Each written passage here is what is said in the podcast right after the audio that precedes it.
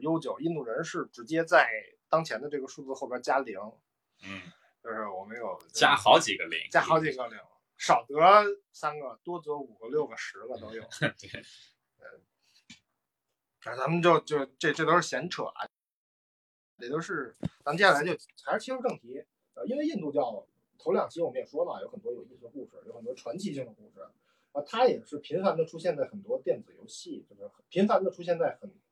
呃，我重说这句，它也是频繁的出现在很多的通俗文化的作品里，嗯，呃，最典型的就是电子游戏，呃，那什么有过吗？啊，电影有过有过和印度教相关的吗？就特别是像印第安纳琼斯那种东西，印第安纳琼斯好像没有跑过印度，没跑过印度。印第安纳琼斯是去了非洲，要开着呗，是吧？呃，对，印印第安纳琼琼斯，我记得是去了非洲，呃，基督教起源的那些地区，他去的比较多。呃，印度比较多的就是神秘海域，神秘海域，比如说啊、神海二，神海二，神海二勉强应该是算印度，它它是喜马拉雅山脉的南麓，嗯，那个那印度神话自己算不算？啊？小萝莉和猴神大叔那个是那电影。电影吧，啊，那你啊，那也啊也印度算电影啊也也算，对我们说的啊，刚才主要是说欧美了。对，其实印度本印度自己印度人自己是拍了很多。呃，中国人知道的和印度文化最相关的电影，应该是我不是药神吧？我我以为你要说《西游记》 啊，对《西游记》算是西游记正儿八经儿和印度相关的吧？上上呃上次咱们聊的时候，《西游记》是聊到了他和 呃吴承恩老师用了很多关对，只说了点只言片语，对用了很多罗摩衍那里的东西嘛。我上大学的时候有个非常有名的北大才女叫步飞烟，哎呦她创作了一系列的那个小说，哦，不通会俗小说，就是都是和印度神话有关的，哦，就是有有一点融合了武侠和言情，文笔特别的那种，你呃，瑰丽。我我好像看过步飞烟的，他跟啊江南关系特别好嘛。对，啊、他们那一帮人当时步飞烟也是在九州里面一起做的，啊然后步飞烟搞了一个什么跟大荒是吧？说是他抄了一堆《山海经》的故事，然后用山海在经》我没看过，我看的就是他写印度神话的，就是那个呃呃，就是湿婆啊、呃比湿奴和那个天女吉祥天女。狐珠夫人是他的吧，狐珠夫人是萧如瑟，萧如瑟不腻，萧如瑟还是挺挺带劲的一女的。啊，嗯， 这呃不不不，他们他们的故事我我印象里反正就是。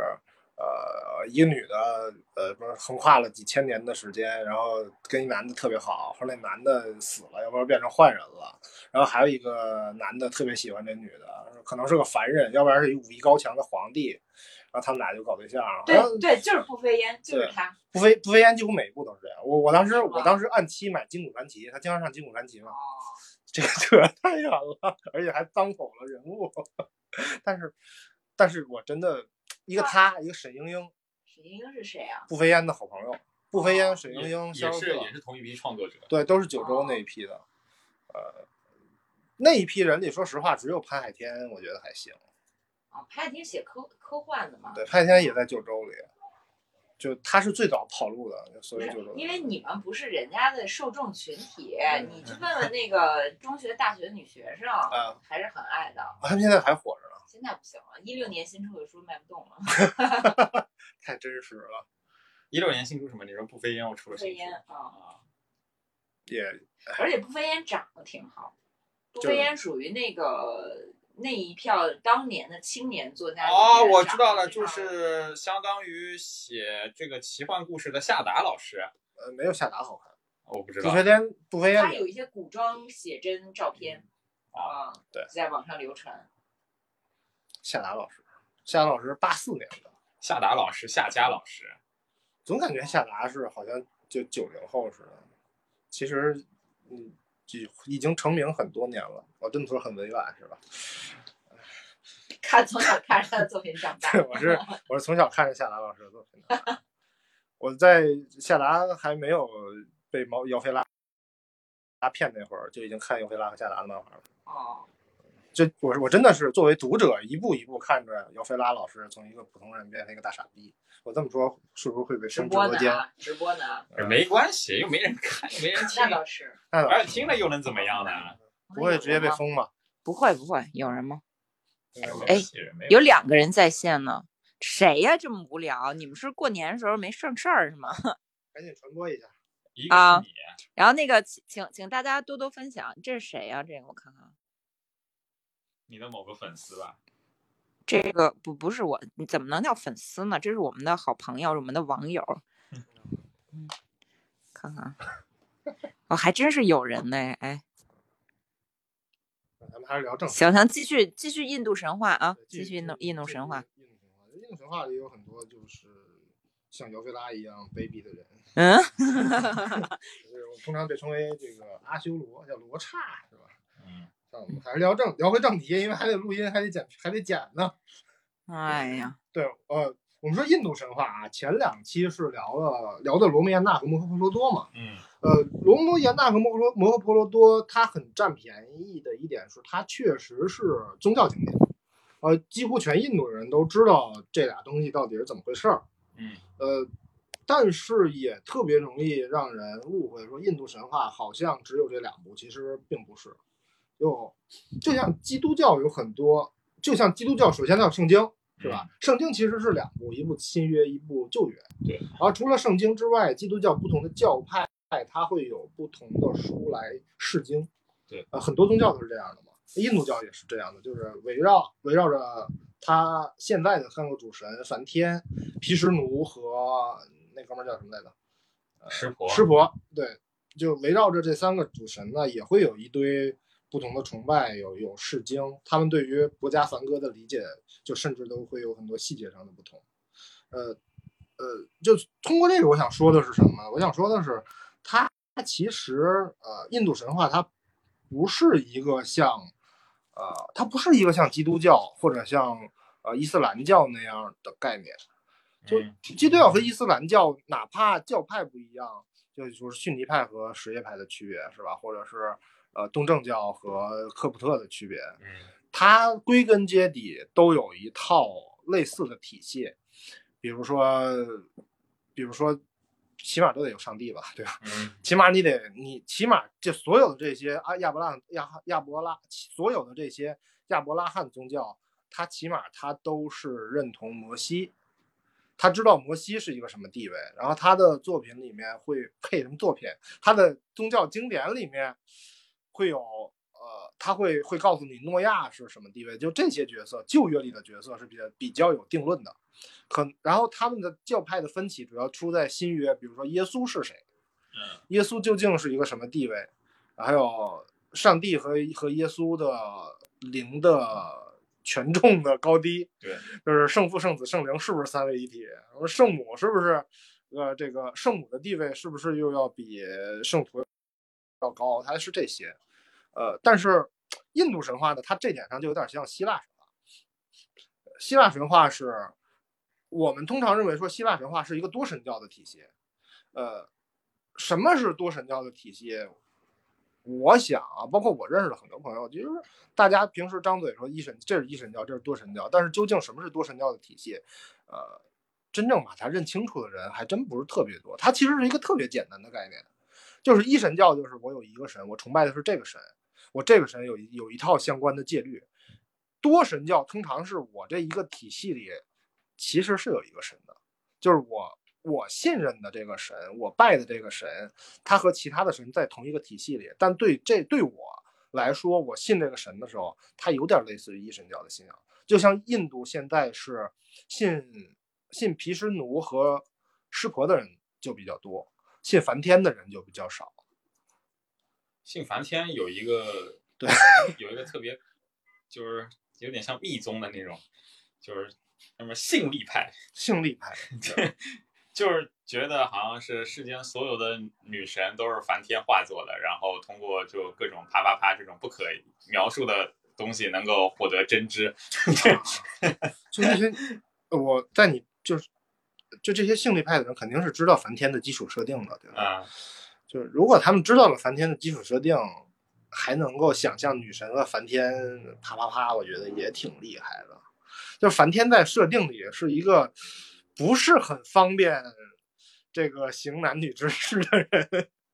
主要是因为他在某某些设定上过于夸张。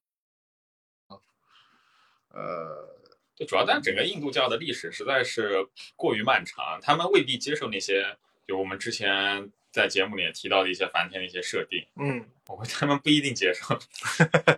不主要是这个体系是个开放体系啊，它不像说圣经有一唯一的这一本书，嗯对，你印度教真的是谁给他贡献一点儿，然后就比谁更耸更耸动，然后就有点自媒体的那个感觉。哦，我们刚刚不是说过九州嘛，它其实就有点像，呃，类似九州的那种群体创作，嗯，呃，对谁写了，反正我都加在里面，那反正只要是过去的这种经典，我也不管到底这人是谁，反正写的，我们通通叫它往事书，全是经典。全是经典。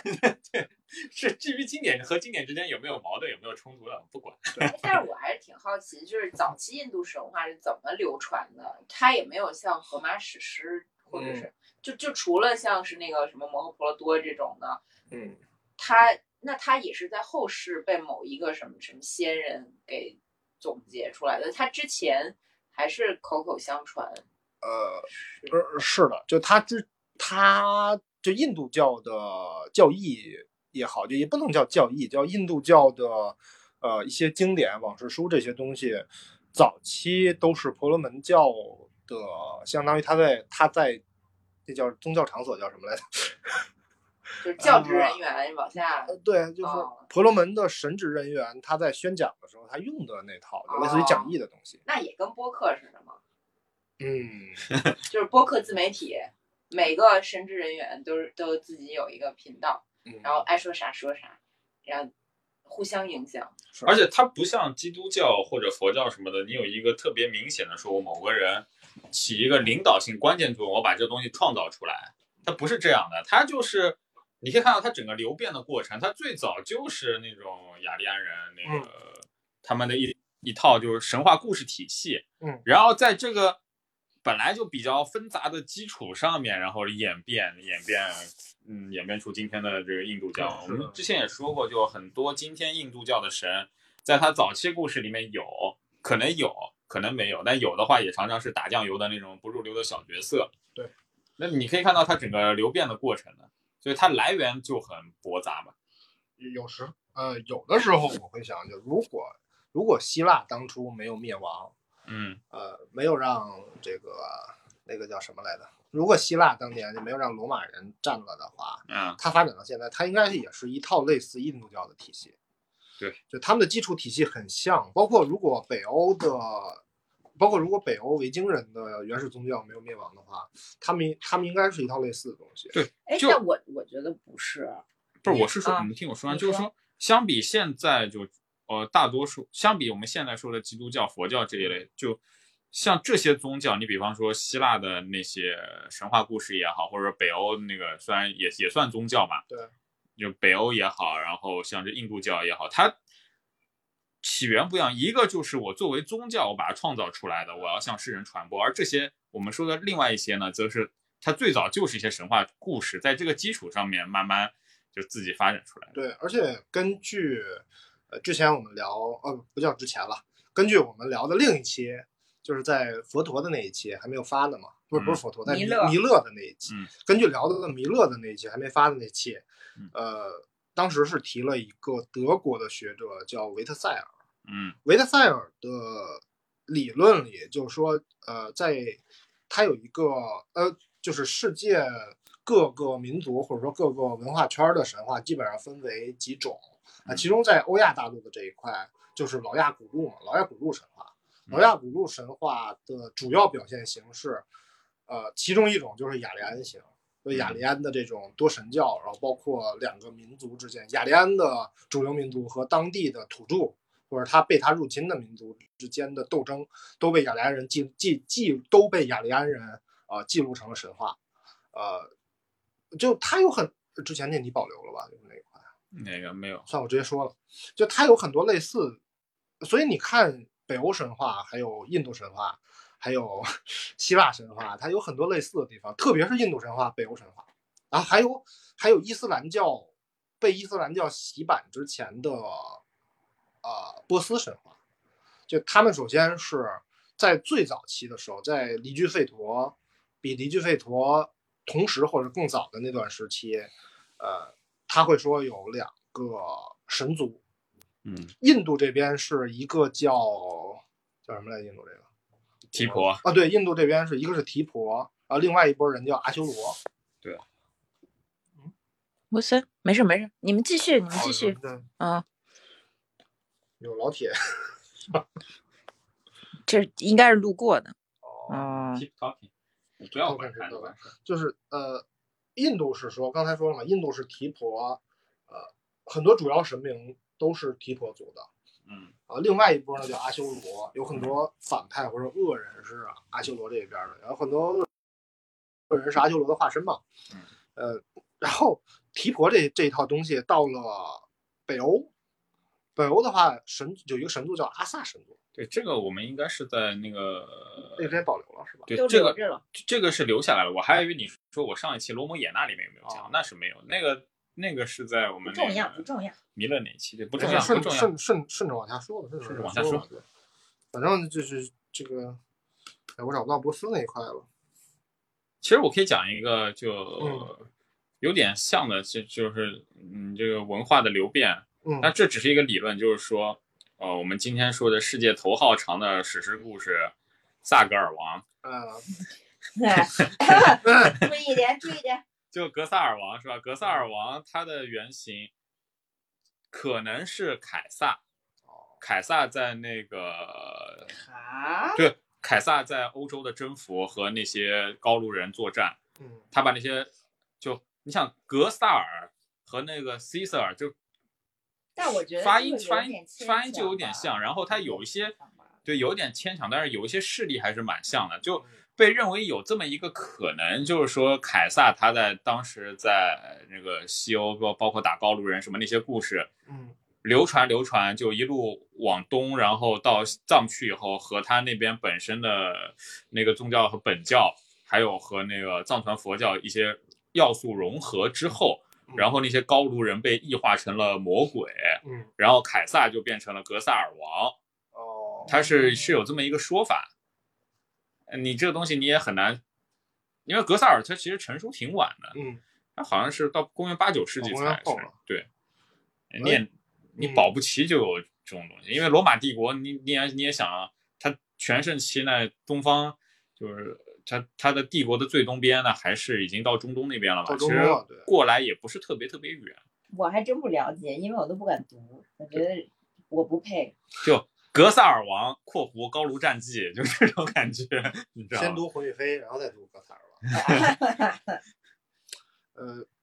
哎其实哎，是你有们知道他那个红与黑用的是我们的版本吗？ 哦， 继续继续继续，其实其其实我们说格萨尔王，我觉得还挺有可能的，因为你看印度不是你看印度去了，因为你看西藏人在这一点上，其实他挺能融合各家就自己搞二创的。对，你比如说弥勒就很典型，之前我们不是聊弥勒吗？啊，弥勒是一个很典型的一个一个来自波斯、来自伊朗的一哥们儿，然后他他他先到了印度，在印度的印印度人洗了一圈儿，然后变成了佛教的一部分元素之后，又传到了喜马拉雅山脉，就是藏人生活。呃，一个基于类似弥赛亚，一个一个弥赛亚元素的弥勒的弥勒的故事。对，对，他是很有没事，你接着讲。我在想，我们是不是要感谢这位听友送出小心心，哇，这个来听主播着口播一下这个听友，这感个谢啊听友幺八三七四零八三七，幺八三七四零八三七，您好，您好谢谢你送谢出谢的你小送心出心的小心心，啊。听友幺幺八幺八什么幺八三零18 幺幺八三七四零八三七18八三七四零八啊三七，我们尽量记下来。啊，改名儿了，叫东 东啊啊，，东东。感谢嗯然后东东送出的 然后那个还有这个，哇塞，叫墨法维禁度，末法为精度打酱油的，然后末谢谢法谢谢你的支持啊，维净度啊，感觉是一这个是佛教组佛教的朋友是吗？是不是？也然后也但感谢末法末法这概念也不止佛教里面，啊还有这个 Dylan 是不是？Dylan 得得得得得，感谢，对对对，谢 谢你，谢谢你。然后那个大家可以帮我们分享一下直播间吗？因为我好像有一个任务，就是要有三个朋友帮我分享直播间才行。我看你们你们仨就差不多了，我这任务就能完成。 好了，谢谢你们，谢谢你们。莫莫说到莫法，就这个刚才那个网友不是有一个叫莫法的，我们嗯直播间说到莫法，莫刚你不也问了吗？莫法确实是印度教的概念，啊莫法确实严格来说应该算是印度教的概念。啊，哦就是你看因为这个概念上是对，因为呃，佛教认为我们现在是生活在末法时代嘛，就印度教有一个对应的概念叫争斗时，嗯就印度是把宇宙的时间分为四个宇伽，嗯然后每一个瑜伽是，它那个我记得是一个循环是那之前他们保留了我吗？哦没保留我都不记得了。没保留，是那个都讲了，但是在我还没剪出来那期，所以你们可以再讲一次，没没事关有系。大家然后有人我直我播回忘头了再讲就的时候就可以把它剪掉一部分。行，就用那一期的。然后咱们今天聊先聊这一期的。哦，这是这是我滴滴滴，真的是我，呃我是你朋吗友是不是是我朋友？微信跟你说了。嗯，对，嗯挺就好挺好，咱们就在这儿聊聊天儿也挺好的啊。过年嘛，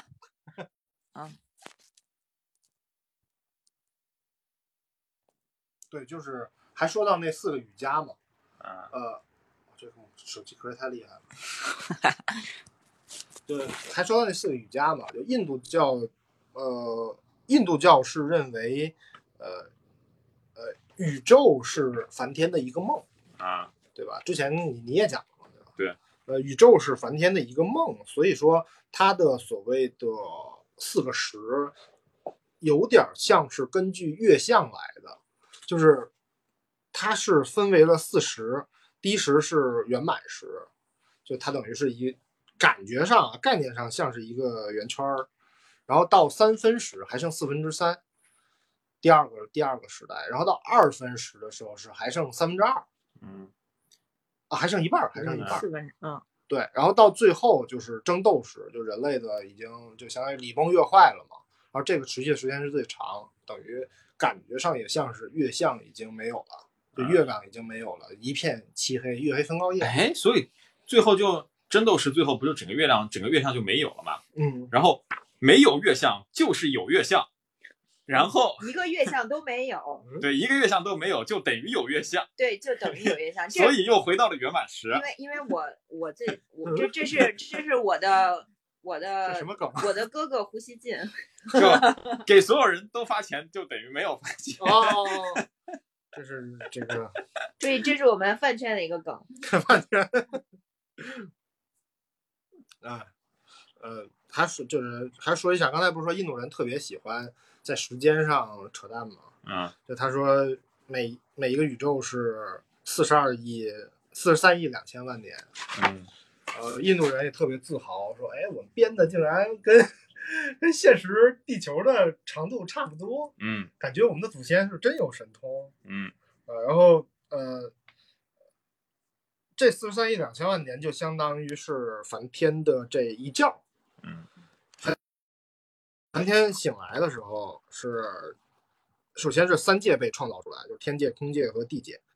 然后等他睡觉的时候，这三界又重新就没了。中国人不是说盘古开天辟地，开天辟地之后所有东西都有了，但是没告诉你是怎么没的。而印度人会告诉你，就是他是怎么没的，就是他睡觉的时候就没了。然后梵天在新的一天，然后再醒来的时候，就是所有的生物，所有的呃，就有点像末日审判嘛，所有的呃犯罪的生物就需要等待你审判的生物，就都会得到他的审判，然后这就是轮回，就他会他会他会再生，就这些灵魂会重新升为别的东西，这就是一个轮回。呃，这个好像之前没讲过。那说到这个，我就觉得印度教恐怕很多它的印所谓印度教，它有没有对自己的神有一个普遍的共识，我都是表啊示怀疑的。你比方说，像我们现在印度教里面比较流行的一些梵天的一些说法嗯，你会发现梵天这个人时而猥琐，时而就强大的不可思议。嗯，就你比方说宇宙都是梵天创造的，这梵天多厉害啊，对嗯吧？然后但是他还要觊觎自己的女儿，对，但是在另外一个故事里面，他就会觊觎自己的女儿，然后还会被湿婆什么削下一张、削下一个脑袋来。 嗯，这你就不知道。我觉得这种，如果你是梵天的信徒，那你恐怕不会接受后面那些故事设定。所但后面以那些也现在也是比较流行的，是。所以是否存在就像希腊诸岛那样，就是每一个岛它信奉一个主神，然后嗯它版本里面的主神就特别屌，这然后其他是版本的主神就是，嗯，你比如说像崇拜阿阿阿波罗的那个那个岛，嗯他是经商比较在行，然后嗯就会被像那个伊索他们所在的那个岛认为就是很很猥琐，然后很很低贱，很嗯不守信用这种。对他现在就是这样的，就是印度这个国家，它不是有各邦嘛，嗯，它各个邦，然后每个邦里面有一些郡还是县啊，就每个地区信仰的神可能都是不一样的。呃，这个就源于他的信仰的传统，对就他一个习惯，相当于是，对，所以我就说他的那个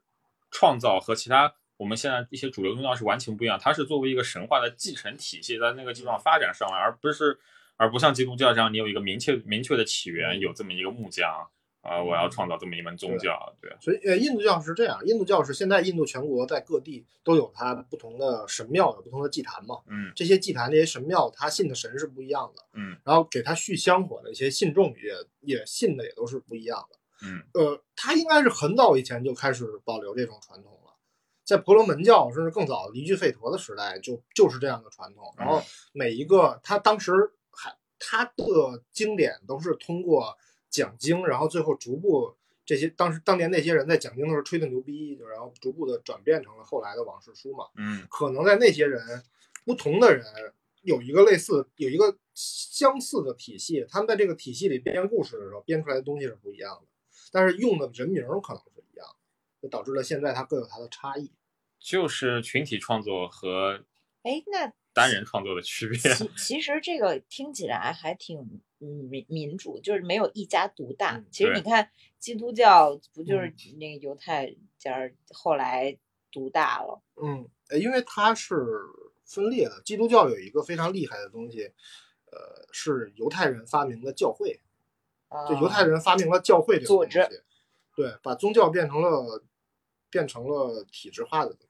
这么一套玩意儿。嗯就变，然后，然后基督教有一个非常独特的传统，就是圣战嘛，就是不是基督教，亚伯拉罕宗教有一个非常非常独特的传统，就杰哈是杰哈德就是圣战。嗯对我我我我信上帝，你也信上帝，但是你的信你信的那个上帝不是真上帝，或者你你信的你妈信的那个上帝不是真上帝，我就要干你。就印度人不是这个犹太人，还有什么信基督教的人，就不都是这样吗？感觉他们那边儿的物产还是不够丰富，嗯就是沙荒漠比较多才这样。嗯，也也是，就他在这个他在那个时期形成了传统，然后后来呃嗯被罗马人搞的吸纳为国教体制化了之后，就变得狂的不行了，就。而印度教不是，因为印度教一直是在分裂的嘛，嗯它可能有很多小邦信很多小神，它也它也有心发动圣战，但没有那个力。呃，印度一直没有形成一个，呃，印度一直没有形成一个全国性的印度教或者说叫这个婆罗门宗教的政权，它真正被统一起来是伊斯兰教， 对，是印度斯坦那个时期了，孔雀王朝什么的，孔雀王朝，然后后来呃，那个那个叫什么来着？那个叫莫卧儿，啊，对，蒙莫古卧人儿，，蒙古人来了，嗯信伊斯兰教的蒙古人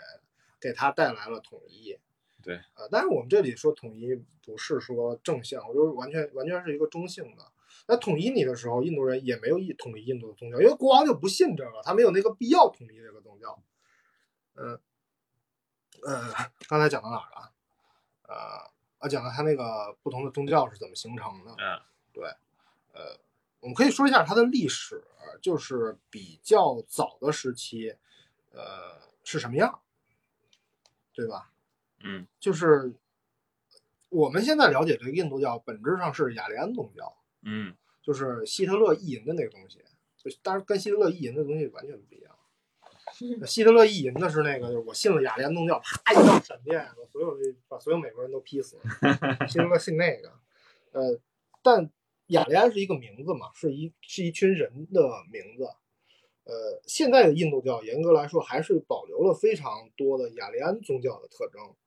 呃，在雅利安人来到印度之前呢，在印度本土有一个，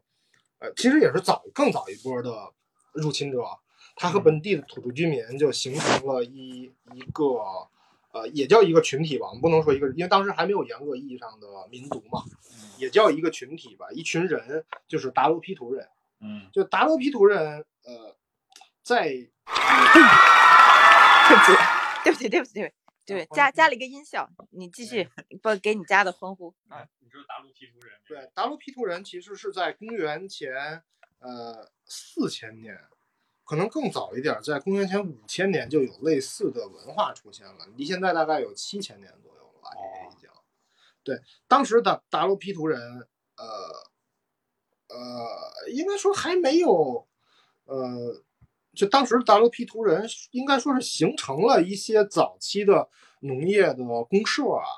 还有一些小的早期的城邦，就已经开始有我们现代的这种。哎，操，什么现代啊？已经开始有我们现代已经发掘出来的那种，就比如说刻在石刻在岩壁上用碳画的那什么大牛，一群人拿拿小矛戳牛的那种啊，他印度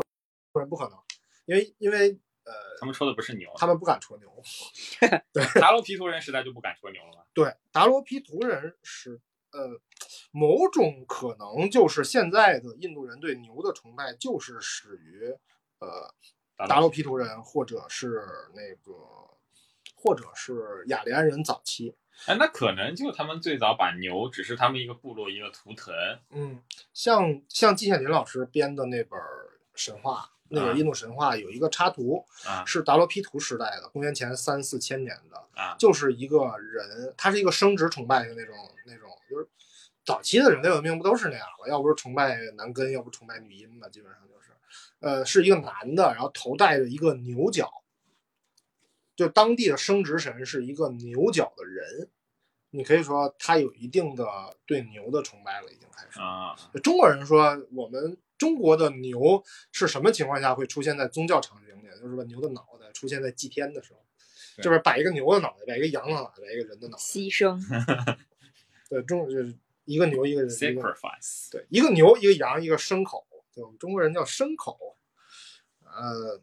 呃就就就是就就就说就说牛嘛，包括呃，之前咱们不是在别的里面聊，在别的期里面聊过啊、呃印度的那个早期的主神就特尤斯，雅利安时期的主神、特尤斯，还有伯利提比，啊就是盖亚嘛，相当于是对他们的他们语言里的盖亚。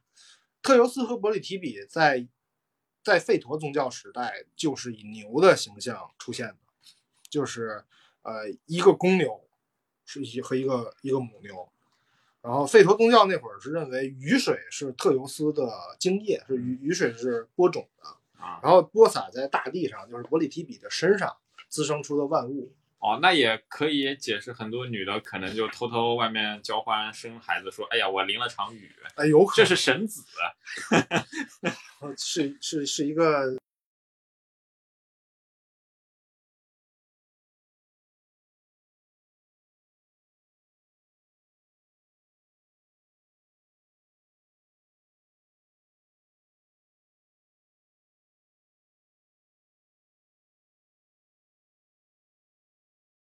宙斯去寻欢作乐的时候，常常就会常变常成变成牛牛，对，然后你。欧罗巴，欧罗巴就是一个特别著名的和牛相关的例子嘛。欧洲人用来证明说我们欧罗巴特别牛， 对，都是牛哦的孩子。啊、是这样，哎，这个应该，哎，这个搞不好也是雅利安人的文化特征。对，可能就是同源的。嗯，而印包括印度人，在有一些俗语或者有一些传说里面，你说这个返老还童，啊，他们就会用老牛变成小牛来比喻，啊这已经很早了，在也是几千年之前的事儿了。婆罗门宗教还没有完全还没有完全成型的时期，哎，你们之前不是说蓝色吗？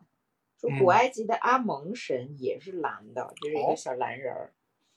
对，蓝色这蓝色还比较好理解，因为，但这个我不知道能不能接得上，我就这么说吧。你先说。呃，为什么我们看说毗湿奴啊，啊什么这种，就还有那个象头神，嗯呃，印度神话里面好多这种著名的重要的神都是蓝色的。嗯，他皮肤是蓝的，对整个是个小蓝人儿。对这个的话，其实从现实角度来考虑的话，因为蓝色原料在古代其实是很难获取的，嗯它常常要用一些非常贵重的一些什么宝石啊之类的，反正加到里面，嗯，那就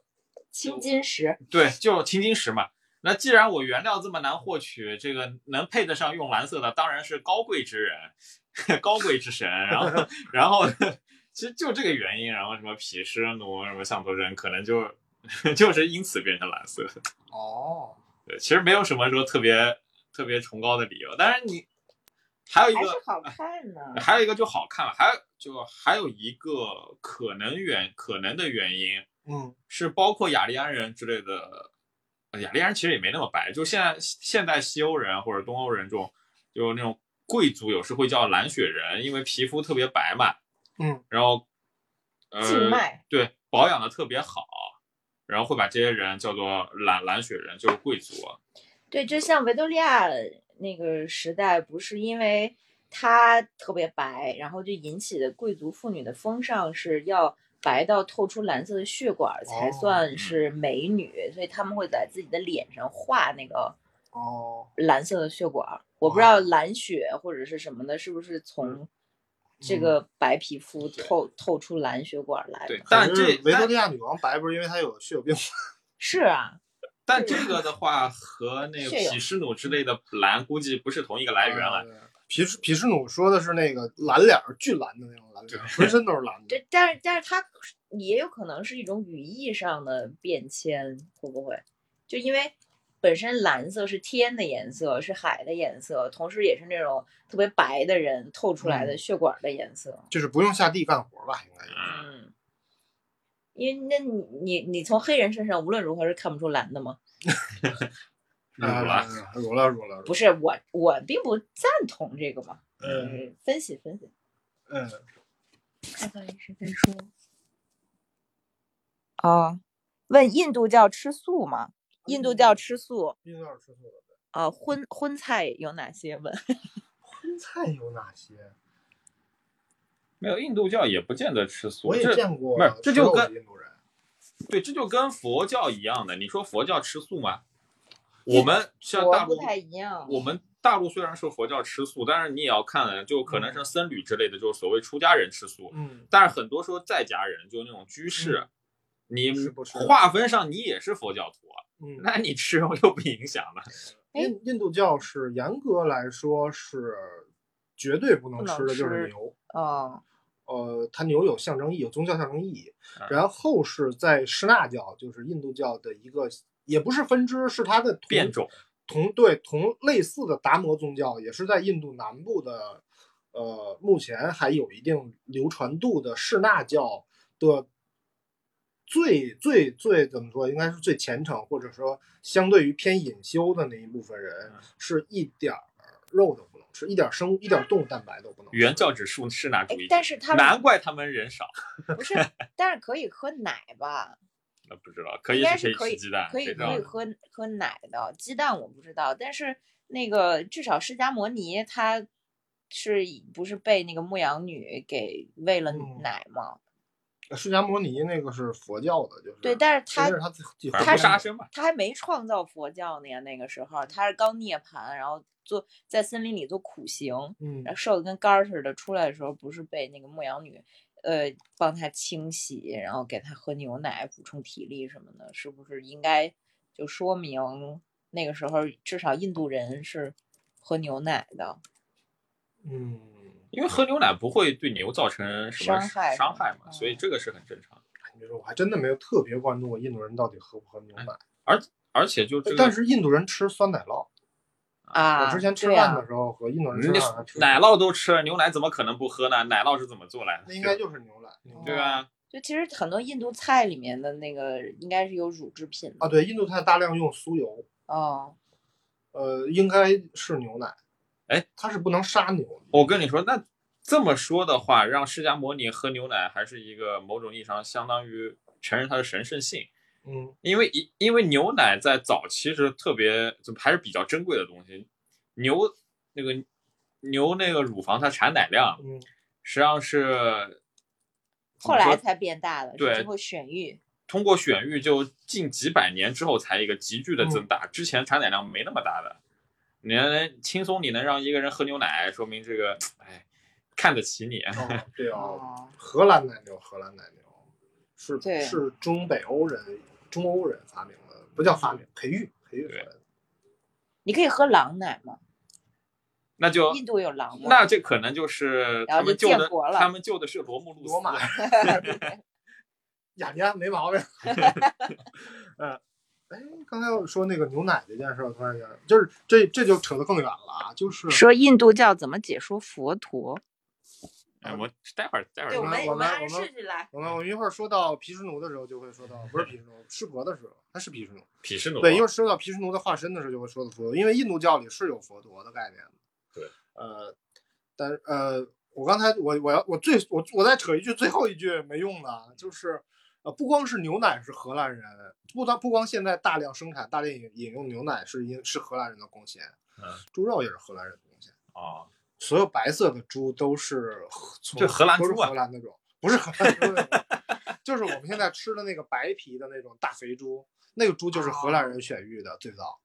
呃，反而是我们反而是东亚人最东亚以前是没有白猪的，东亚只有黑猪，嗯，中国也吃黑猪，韩国人也吃黑猪，日本人也吃黑猪，哎，讲道理，其实我觉得黑猪肉好吃，嗯，现在黑猪贵，但是黑猪的产量对低产量产肉量太低了。东现在东亚人都有一都有都有黑猪崇拜的，中国人、日本人、韩国人都有黑猪崇拜，都觉得黑猪好。然后某某地什么，中国是保定黑猪嘛，啊啊，，日本是什么黑猪我忘了，韩国是济州黑猪啊。这太远了，我们回到印度教。那你你那个湘菜里面那个炒山羊肉还得黑山羊呢，是吧？啊是吗？这我不知道小炒是吧黑山黑山羊，我不知道 啊，这我不知道。嗯，我我们继续，我们继续往向向佛陀前进，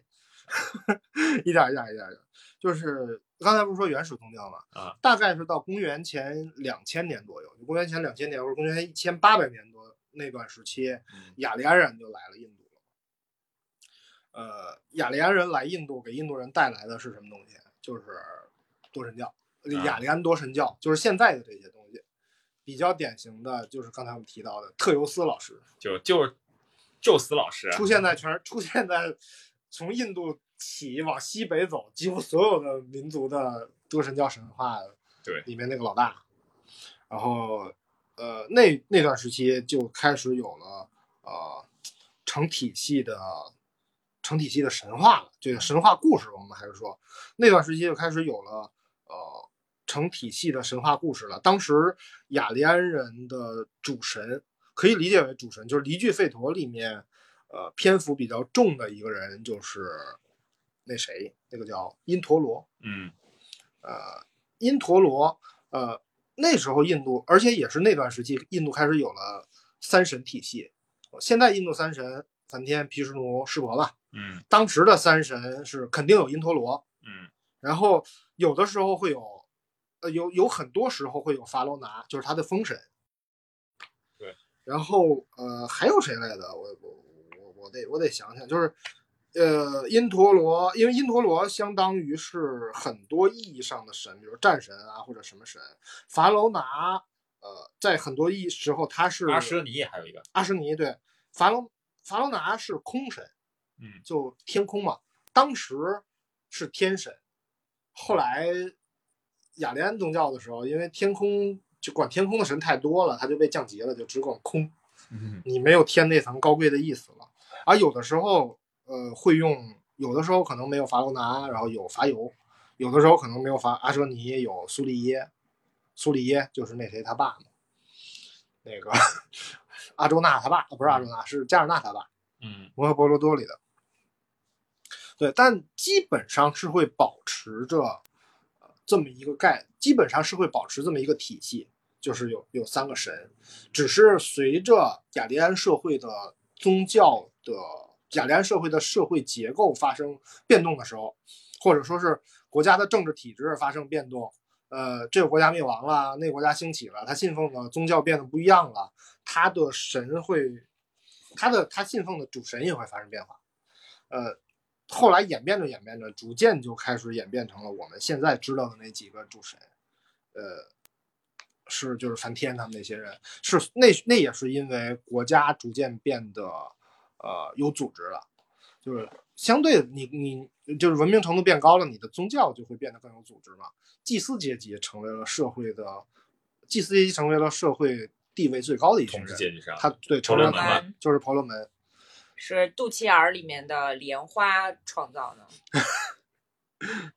哎，那我看的不是梵天是杜迁，梵天哎吧？对，哦，是吗？嗯，就对类对吧？这种可能他的一就个神嘛，对。版本不同，呃，这其实就是因为这个原因，婆罗门阶级为了保证自己的呃统治权吧，或者说权威吧，婆罗门阶级为了保证他的权威，不同地区的婆罗门会编出不同的故事。嗯后来大家就脸吧脸吧嘛，就咱们能写是不是写点东西啊是吧？或者说呃脸吧脸吧搞点搞点书，就已经提了好多次的那些往事书，呃，这些东西逐渐的就成为了后来的印度教经典。然后出现频率最高的就是那仨人，就是梵天婆那个毗湿奴，不是呸毗湿奴，梵天、毗湿奴和湿婆。嗯，呃，再后来再过一段时期，就我们不说多长时间了吧，就是再过一段时期，梵天、毗湿魔还有还有湿婆，他们三个的也三他们三个的供奉他们三个香火的，哎我老想不出来这个叫什么祭坛吧，或者说是宗教场所越来越多寺庙吧，你要。啊，对，叫寺庙寺，哎呦，我你觉得寺庙原来想了半天就想不出寺庙这个词了，因为感觉佛教可以叫寺，印度教应该也可以叫寺也可以庙。叫寺庙。对，就是呃，统治阶级信他们的越来越多了，供奉他们的寺庙越来越多了，那围绕他他们产生的故事也就变得越来越多了，逐渐就形成了后来的呃，就形成了现在印度教这个格局。 嗯，我们还要不要借今天借着机会再讲讲印度教的那个世界观啊？我我觉得那个可以回答一下咱们听友的问题，就是说印度教怎么看佛陀？嗯就是他可能想说的不是咱们之前谈的弥勒，他想说的可能就是释迦摩尼。呃，我们提前说一下吧，这还是、其实我据我的那个看看过的这个小小材嗯料们，就是说佛教早年间就类似于金庸小说里的丐帮，就是就是从那个社会阶级来讲，就是在高贵的婆罗门教徒眼里面，佛教可能是一帮就是破衣烂衫的无产阶级革命者。啊，对对然后他确们实就是天革命者天在这个呃城市周边的树林子里面，然后在那儿就是聚集，然后谈一些呃如何才能让自己获得幸福快乐，啊然后就这种。 嗯，呃，他啊确他确实是相，他确实是在摩诃婆罗多，呃，他确实是在当时和那和婆罗门教在竞争的一个异端宗教，对它不是能算是异教，它是异端。尤其是像我们经常说这个乔达摩悉达多本身是一个王子，是吧？但是对他其实所谓的那个王国，它也是北印度的一个很小的一个很偏远的可一个能小就一国村家。对，就是按按当时的那个生产力来讲，可能真的未必比得上咱们的那个郊县。哦，应该啊不对，应该啊也就那样对。然后哦当时嗯他他就是相当于村长家的大儿子，然后那 个呃过得过得比较好，然后但是有一颗非常善良的心，想要普度众生。然后他一开始也是走的那个婆罗门教的那个修行方式嘛，嗯，啊，去苦修，去冥想，然后和苦行僧一起。后来那个没发想现发没现走不通，然后没想到冥想出了一套异端的邪异端邪术，啊对，呃，就就是说被，这这个不是我们给他下的判断啊，就是说我自己本人对对佛教还是非常非嗯常非常尊重，而且很有很很欣赏，很有好感。嗯但是在当时的印度教对佛教恐怕没有什么好的评论。嗯，因为是嗯，呃，印度现在还有少量的佛教徒集中在北部，就是西金。嗯啊、就是靠我们这边儿。呃，对，就是喜马拉雅山脉南麓还有一定的佛教，但是原来信佛的很多都被现在也都信印度教了，比如说嗯那个、呃那谁尼泊尔，对，尼泊尔最早是佛国啊，对现在也是。不现在是印尼度教泊尔是吗现在是印度教是对，主要的嗯是主要是印度教，而它的印度教信奉的比率比印度还 要高。尼泊尔是哇种靠姓国家，哦而且尼泊尔四个种姓的名字和印度不完全一样。哦，嗯哎，真的，你像我们在那个欧美留学的时候，就真的会遇到那种印度同学，他们特别在意种姓，就是明明大家都是同事，然后一个低种姓的人看到那个高种姓的人，他就会下意识的，嗯，就是能感觉出来有差别。感觉有点像我老家，就是你你爸是工人还是车间主任？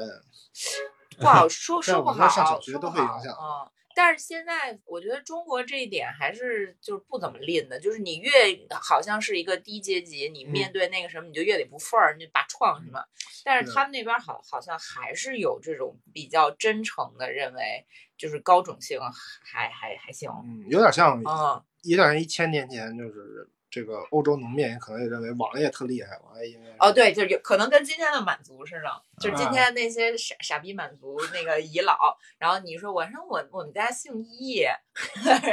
然后那个旁边的人就都上去哈去，就这种感觉。嗯，咱咱咱们咱们再说一下佛陀吧，呃、啊呃，对，稍稍微再再咱们再回答一下网友的问题，就是佛陀这个事儿，呃，不要生气啊，就是我这不是我下的定论，这是那个艾恩斯老师他在他写的那本书里面，他是一个英国的呃东方学家嘛，呃，艾恩斯英呃维维维多利亚·艾恩斯在他那本关于印度的书里面，他经他曾经总结过印度教和佛教的一些呃一些细节上，或者说是一些呃差异，呃历史上的差异。比如说，佛教有点像是印度教在全盛时期发生的一场宗教改革，啊，比嗯如说，比如说当时印度教它是公元前呃六到七世纪吧，七到六世纪，我们应该从往前算，公元前呃公元公元前七到六世纪的时候，呃佛陀或者说当时发当时是婆罗门教讲祭祀讲讲教就类似于教会嘛，讲祭祀团体讲的最多也是权势最盛的时候。佛陀当时提出了一个东西，就是你要悟道嘛，你不需要去祭祀，你不需要去听婆罗门讲道，你不管是什么种姓的，你都可以通过讲道获得知识，然后你可以进入，你可以堕入轮回，它取决于你的品行，或者取决于你取取决于你，呃，我我我我我这么说合适吗？对吧？就是它它它取决于你能否获得呃知识，就是，但是印度教不认为，印度教认为你不你不来听婆罗门讲道，你不来遵循印度教这个等级秩序，你就有问题嘛，你就不是这个社会的一份子，你就是你就不是人，啊，这个其实呃，怎么说？你从宗教本身来说，不讨论它的那个教义是否高低，你从宗教本身它的一个嗯发展程度来说，那佛教确实是比印度教更加像一个宗教，更嗯加发、更加先进一点。只是说从发展角度来组来织说，组织对组化织程度度对然后你看它这个视经能力，它同样的故事也发生在那个整个亚伯拉罕宗教体系里面。嗯你相比旧约，嗯对吧？相旧约可能相比旧约之前的那个更早之前的多神教信仰，嗯旧约是一个进步。然后新约你看出来，它相当对于一个旧约的一个一个债权式，嗯，对。然后它它呢也在宗教宗教意义上，它更利于传播自己。对，它然的后视经能力是对在不断的，我还没讲完呢，就嗯这个基督教，然后你再之后就那个新教出来，又相当于对它再进行了一 次改其改革。实就是入教门槛儿在啊一对一一再的降低，然后对可以就是普度众生什么呀？就是呃，就是来的人越多，然后我们的这个影响力就越大。你像拜火教为什么最后嗝屁了呀？就是因为拜火教他不愿意吸纳新鲜血液，他就是保证他自己内部的那个纯洁性。对，因为它每次变革都是因为时代在变嘛。如果我这个宗教我不发生改变的话，我我是会被一个时代淘汰的。然后我们把这种嗯变革，它有它有可能就会催生出一些新宗教，其实其实就类似于这种。嗯其其实佛教这类似的情况在印度发生过不止一嗯次，最有名的最近一次是锡克教。啊，就锡克教是在是在锡克教是在伊斯兰王朝，就它在印度斯坦那一带嘛，是呃那个国家叫什么来着？就是那个国家当时是伊斯兰教国家，但是社会中中上阶层是婆罗门教徒。啊，他是在那个时期，呃，针对当时伊斯兰教和婆罗门教的一个社会上层的勾兑，或者说叫社会上层的融合嗯发生的革命行动。嗯，就锡克教宣称这个世界就被这些王八蛋。呃，统治了，就是他现在就是把这个世界变成了燃烧的地狱，嗯所以我们锡克教徒要替天行道来拯救全世界。嗯然后他们就他，所以锡克教的那个锡克教那是一个剑还是一个是一个是是一把剑嘛？他那个 logo，嗯，对，好像是好像是一把对，剑是，很武器、很战斗性很强的东西，很武德。很武德哎，。我们下次可能就讲武德。对，呃刚才有有网友说，我就插一句，说巴比伦神话，巴比伦神话，呃，巴比伦文明，哦，巴比伦文明，对，呃，巴比伦文明其实那巴比更伦文明其那实更早了。对，但是但是它更屌。嗯呃，现在我们认为它已经就是算算死掉了还是什么？彻底彻底死已经嗯了。对，彻但是底它它的那个影响力应该是就是消消融在，就是嗯潜移默化在其他的文明当中了。呃，你比方说像苏苏美尔楔形文字什么，就那一代嘛。呃，大家问题好多哦，但是哦，我看啊，问这个三星堆我是们今啥天主要聊印度，三星堆，我觉得以后我们有机会再对聊。要不然就就因为我们今天一边在聊这个，一边在录音，对我要太三星堆那个，哎讲我们不之了前有一期扯过两句呃，嗯，你说，anyway 吧，就是嗯你可以回头听我们正在剪的一期。嗯，对，就是关注我们的节目吧，就是八四消毒液，先把我们节目关注起来。就是大家的问题可能会在我们的那个音频节目里面直接就找到了。对，我们一直我们一八字交流夜以后主要会录一些民俗的神话的东嗯西，没哎没完了是吧，大真哥的？有啊能吗？我我看你是来踢馆的，你承嗯认吧？是不是？呃，就呃，就是说呃，最后说一下那个巴比伦，巴比伦，巴比伦属于是美索不达米亚那一套神话体系嘛。嗯，那套神话体系某种程某种某种程度上应该是呃犹太教的灵感来源之一。对，比如说它有，它很典型，它有大洪水。对嗯它的大洪水神话和那个它和它和犹太教大洪水神话的发生地很接近，都是在小亚细亚。呃，因为它就因为它就在小亚细亚南边儿嘛， 所以特别近。呃，回头我们去，我们我们专门做一期。呃，不过我还我还需要找一些专门儿的专业，就是怎么说，就权威一点儿的书来看，然后这个。它这个相关资料，我只我就在翻萨根的那个科幻小说和科普的时候，我查过一些巴比伦你那边。嗯去，我觉得就找一找英国的英英国的东方学者写的，确确实有好多写的非常好的，不要写 的学的非常好的嗯。我们以后再做的话，可以多找一找英国东方学者的东西来做。嗯，呃，看行完吧，了翻行吧，车 蓝猫啊，嗯，我还哦红兔呢。嗯我我们我们回到就是佛教那个事儿，我我最后说一下佛教这个东西吧，就是呃，佛陀本身也出现在了印度教的典籍里或者印度教的故事里，它就叫佛陀，而且佛陀的非佛陀非常重要，呃，毗湿奴不是有很多化身嘛，毗湿奴的第八个化身就是非常有名的黑天奎师那，毗湿那的不是这个毗湿呃毗湿奴的第九个化身就是佛陀嗯，而且第九个化化身相对来说是最不荣誉的一个化身，就他他做了一件事儿，就是他来到人间是为了哄骗人类，让人类不行正，呃让人类不信正法，不行正道。就某种意义上，你可以认为说他他既哄骗人类，哄骗魔鬼。某种意义上，我觉得它还，它毕竟毗湿奴在印度教神话里面还是一个主神，一个正性的神。嗯，他是怀着正义的目的，让那些恶人自堕地狱，通过佛教的方式。 嗯，你可以说，你可以说是这样的。 但是印度人是，但是印度教徒确实是认为佛陀不是什么好东西，啊，就是一种污名化。对，他是一个骗子。对呃包括佛教里面的那个呃印度教，就是佛教里面也有印度教的形象。佛教里面那个印度教形象是，呃，叫什么来着？是叫提婆达多，我记得是对。佛教里面那个印度教角色的形象就叫提婆达多，提婆就是指 Deva，就是提婆神族的那个提婆。嗯达多是达塔，达塔是赐予，就是提婆神赐予的，就是赐就像类似于提婆神降服的那一批人，就是指印度教徒嘛，嗯，指婆罗门教徒嘛。然后提婆达多在佛教里面，主要是指早期的那个坐部佛教的教义里面，是犯下了五重大罪，就是什么呃破坏僧团，然后又又背叛教会，同时又还会设计陷害释迦牟尼，就反正就做了做了做了各种恶事吧。然后后来在大乘教的时候，呃，大乘佛教就是到了东亚嘛，到了东亚，东亚人就是我们慈悲为怀，就是提婆达多最后还是被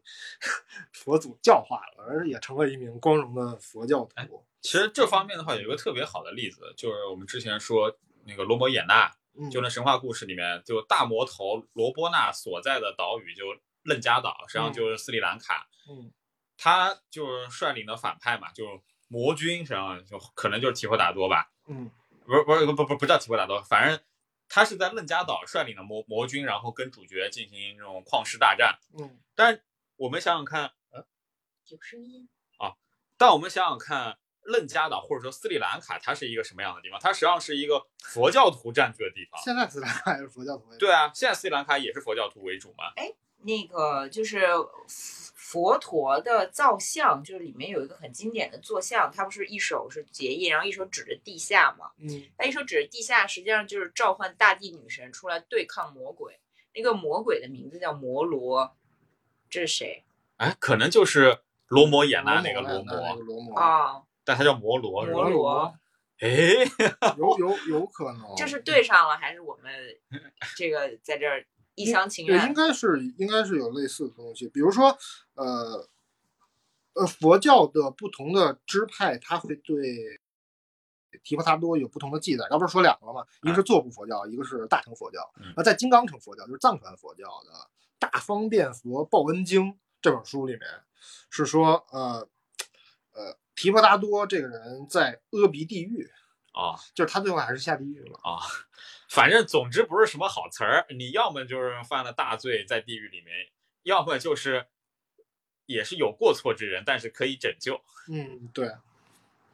呃，反反正关于佛陀的话，基本上呃就是这些。啊对，那佛教不是讲刚才不是说摩罗嘛？啊，佛教不是讲禁欲嘛？啊！嗯，那个在日本吸收了佛教词汇之重后说，重说重说，我刚打了个打呃了，那个个咳嗽。佛教不是讲禁欲嘛？所以所有关于性的东西对对佛教来说基本都是邪恶的。嗯然后在日本，摩罗是指男根，啊这是吸收了佛教的词汇，这是一个这是一个呃佛教渡来之后吸收了佛教词汇之后形成的一个一个词汇。哦行，所以有龙吗？印度教里有龙有龙，但天是龙八部不就是对这个龙是啥意思啊？还是说它是一个音译啊？呃，他那个龙可能最早是那迦这一类的。印度寺庙有建塔有不建塔，这不是一个统一标准， 对，它跟佛教不是一个东西，严格来说，就龙的话，这个其实可以单开一期了。就龙专门，你就想它是从两河流域那边一带，巴比伦之类，它有就有那种造像，就是呃四条腿的，但是有翅膀的这么一种异兽什么形象，可能就是我们说东方龙和西方龙看起来就是，其实说它完全两个不同来源，把中国的这种把就是很多、就把中国这种。动物叫做龙和、嗯或者把西方这种动物叫做龙，其实完全只是一个巧合。哦，看起来只是一个巧合，对吧？这是一个通比较通行的解释，就完全两种不同的动物。但是如果你去追溯它的源头，可能就是同一种。我觉得就没必要叫什么名字，就是说东西方都有这样一种强大，然后正邪不分的凶兽，然后它又会飞，没有然后又长成那个样子。在西方是，你从传统上来说是，它西在西方龙是一个非常明显的邪恶形象，圣乔治屠龙之类的。嗯，龙后面你变成比较良善的形象或者比较中性形象，其实是到近百年才有才有这个变化的。嗯，你知道但吧是，但是东方的龙，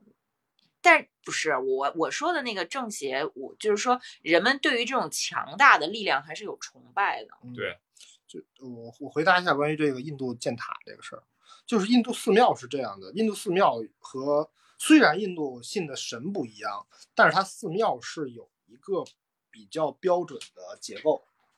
就是会会就是它会它会有什么正厅啊，会有什么四边的这个涌经的地方，它通常每一个印度寺庙的核心就是一一栋高建筑，有的时候是有的时候看起来像是中国这边的这种塔，有的时候是又粗又高的，但实际上本质还是塔，它有塔。应该说是有塔，呃，我我，但我没有考证过，就是印度教的那个类似于塔的建筑，究竟和佛教的佛塔是不是有成就成绩关系？哦，这这个应该让我是有让我想到一个别的事儿，嗯就是咱们刚才不是说梵天被湿婆砍掉一个脑袋，就是因为他老到处瞅他自己的女儿，就是要地要觊觎自己的女儿嘛。啊，嗯但是就是这个，就是被砍掉一个头，就是说他在四面长出了四个头，然后头顶长了一个头朝天看嘛，啊然后被砍掉就是朝天看的那个脑袋，然后所以剩下四个脑袋。啊这个就是咱们那个各地供奉的那个四面佛的来源。对，呃，嗯就是。其实它出自印度教，但是它本身是一个挺挺龌龊的一个事儿。对他那那个事儿，还是因为让丘比特给射了。对，但这啊个哦东西你说起来的话，它可能是后期，你比方说，我不信梵天的某些支派，就我比较崇拜湿婆的某些支派对梵天的一个污名化，嗯，不是我觉得很可能是这样。就是说，我们又不讨论到底谁好谁坏啊。我的意思是说，它的来源可能是被误解了，对就是它属于一个错误的 融梗，就是没弄好。因为你你这个东西不管是污名化也好，但是它总归是个挺奇怪的事儿嗯。但是它你法力无边嘛，可能是这个意思。嗯，就拜拜佛，拜拜四面佛，在四面佛，不不知道 是。 你要想想它来源，可能会觉得比较尴尬。对，有有有些有一丝丝尴尬。也有可能在有一些地方的教义里就没有这回事儿。哦啊对，，就是我就像赛博朋克二零七七似的，我们神仙就四面，一开始就是四面，或没啊者我改们这个过它之所以长四张脸，是为了照看宇宙八方，为了嗯照看所有方向。我刚明白你的意思。在在那个呃日，在美国动画片儿《Adventure Time》里，就是《探险时光》那个动画片里面有一个至高神，就那是一个特别胡逼的动画片儿。那个动画片儿里所有东西都特别胡逼，那一说到这个神，这个神真的能毁灭宇宙。嗯那个至高神叫 Glob，Glob 就是一个四面佛，嗯就他的他在动画片里的形象就是一个盘坐，然后。呃，然后他脸，他头是一个四面儿的那个叫什么，立就方类似于体水晶的那个东西啊，上边尖儿，像像《塞尔达传说》里面那个 Ruby，啊然后它四面儿，然后每一面儿都有一张长得还挺丑恶的脸，哦，有点扯淡有丑恶的脸。这个东西，你看那个就是多头，感觉在其他神话里也有，就是不不管怎么样，那个九九头蛇，然后还有那个地狱犬，就我觉得这个古人一个特别特别原始、特别淳朴概念，越多越厉害的， 可能就这样。我觉得这没有什么特但是别。你想想，就是说为什么会有这个想法？很有可能就是基因突变，然后或者是连体婴，真的它就有两个头。然后大家看了之后觉得，反正这这太邪了，啊这个，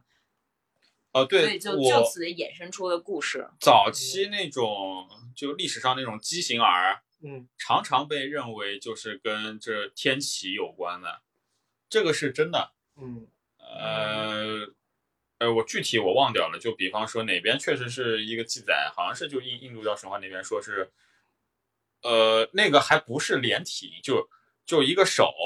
就萎缩了，嗯，然后还有个手比较正常，他就被认为好像是湿婆，这个手被湿婆烧烧灼过这一类的，嗯就哦会认为他是一个圣人。嗯，是哦这个是哈，这个拉玛祖金就是印度的那个数学家嘛，他是不是受 湿婆感动？我不敢说。怎么这么多踢馆的呀？ 要不要不给你们开麦，你们来讲讲，是不是？哎，可以，大家可以连麦的， 知道拉吗？玛祖金确实对宗教是有一些那什么，就是那个有些比较有名的见解。那个杰克猪，杰杰克猪 Jack，Come on，你可以和我们连麦 PK。哈代也是这样说的哦，嗨，呃，我我我是就就有好多，其实有好多著名的呃科学界的人物，他确实是信宗教的，这个东西不矛盾。嗯，我我觉得何止不矛盾呀？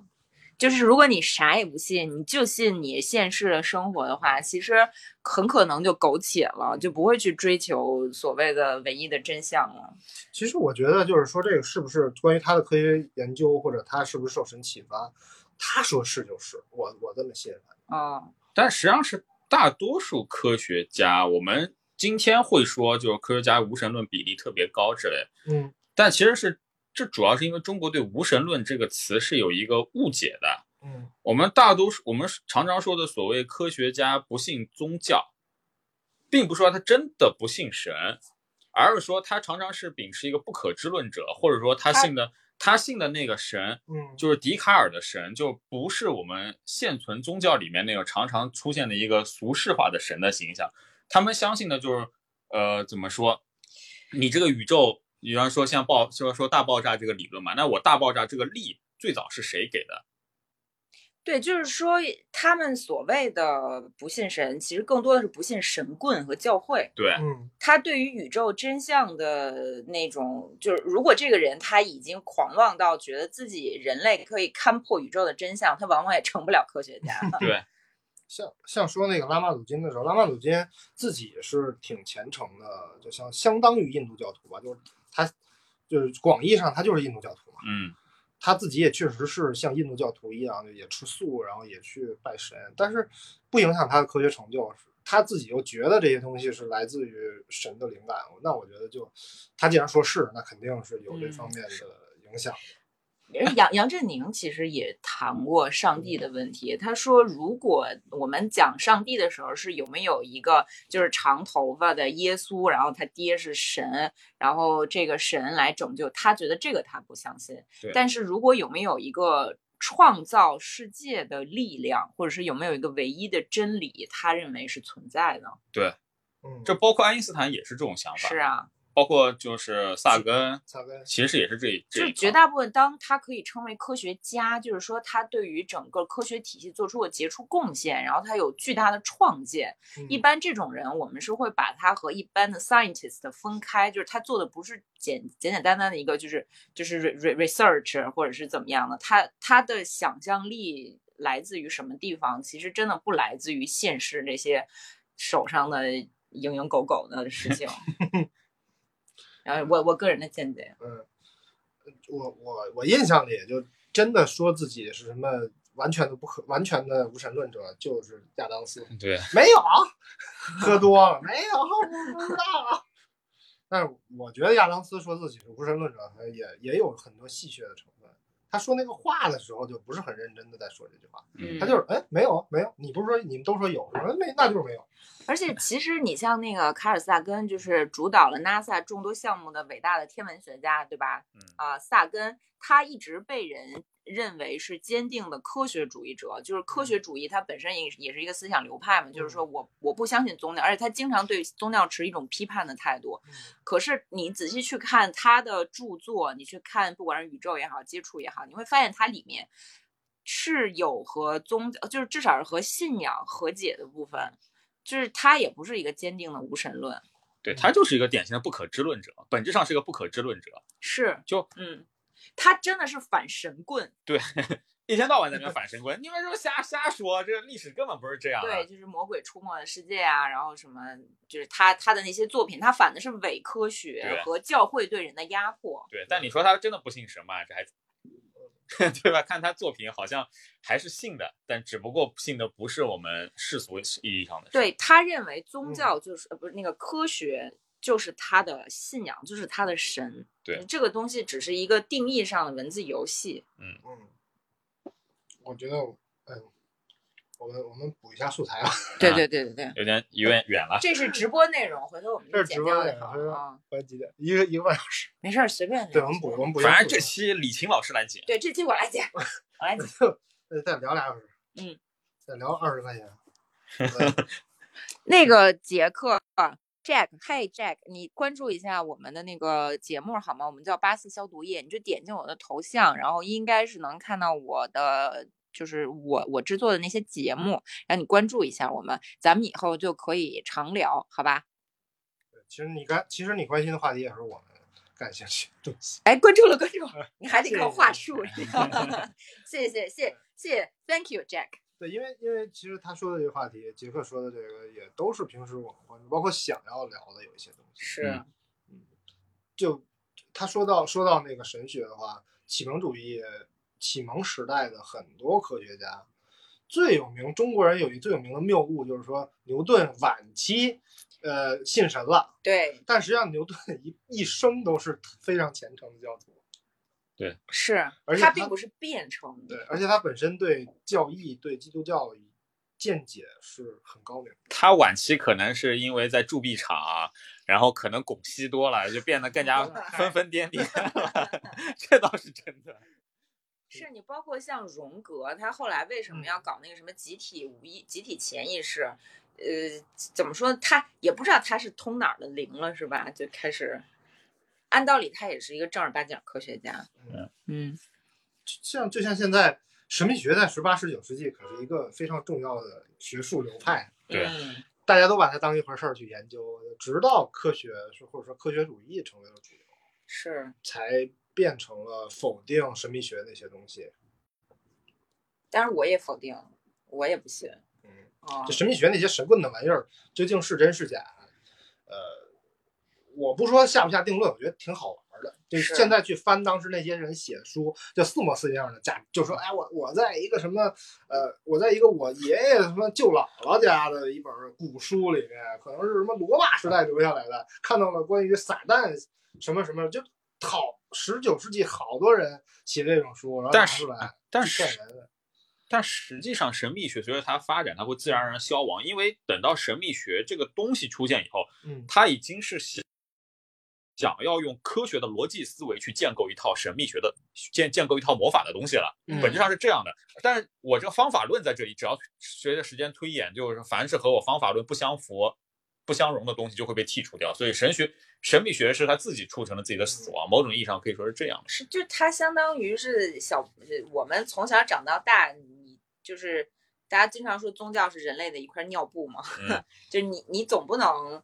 不用它，对你用完它了，你你其实是要感谢它的，嗯，哎，其实有点像这个神秘学，有点发展到今天，可能就是日本那种什么空想空想系列。啊，日本有很多对，就比方说奥特曼内部结构是这样的，或者怪兽结内部结构是这样，它里面有特别大的那种那种氨囊，就是那那种那种什么囊，然后对胃囊，然后里面储存了什么什么化学物质，可以起什么反应喷出那火来。我这其实就是想用科学的方法解释魔法嘛。我就不知道当时有没有一个袁隆平这样的角色，然后就会有一些其他的小粉红说，就是袁隆平是给你们吃饱了撑的，可是我吃的是，对，这这这个这个再讨论，这个再我们我们直播间还是那个不呃要，这别别踩对雷别对踩对对，雷对对对对，我我们然后看看看看，这又来了一个新朋友，叫浮生若梦林清风。你是林还是不是？一啊，你他他他那个，呃，欢欢迎这位朋友啊，你可以关注一下我们，可以关注一下我们，呃，关注一下我们之后呢，咱们就不会在茫茫人海中失联了，好不好？今天咱们直播间一共在线的有四个人， 咱们就交个朋友吧，好吗？听听我们神神叨叨是那个胡胡侃八侃的这些东西，已不是经也挺好了好，玩的吗？已经。已经从太极生两仪发展到两仪生四象了，已经四个人了。对，四个人，接下来我们就要指数指数级增长 了。嗯哎，我我我我说实话，我们年后吧，现在嗯，明天就过年了，是吧？对，对然后我们找一时间好好聊聊，就是什么黄金黎明协会那些十九世纪的跳大神组织。可以可以，然后那个我也可以跟你们分享一些呃，我国东北的一些神奇的对传传传统的一些仪式。超自然组织、啊是 神婆，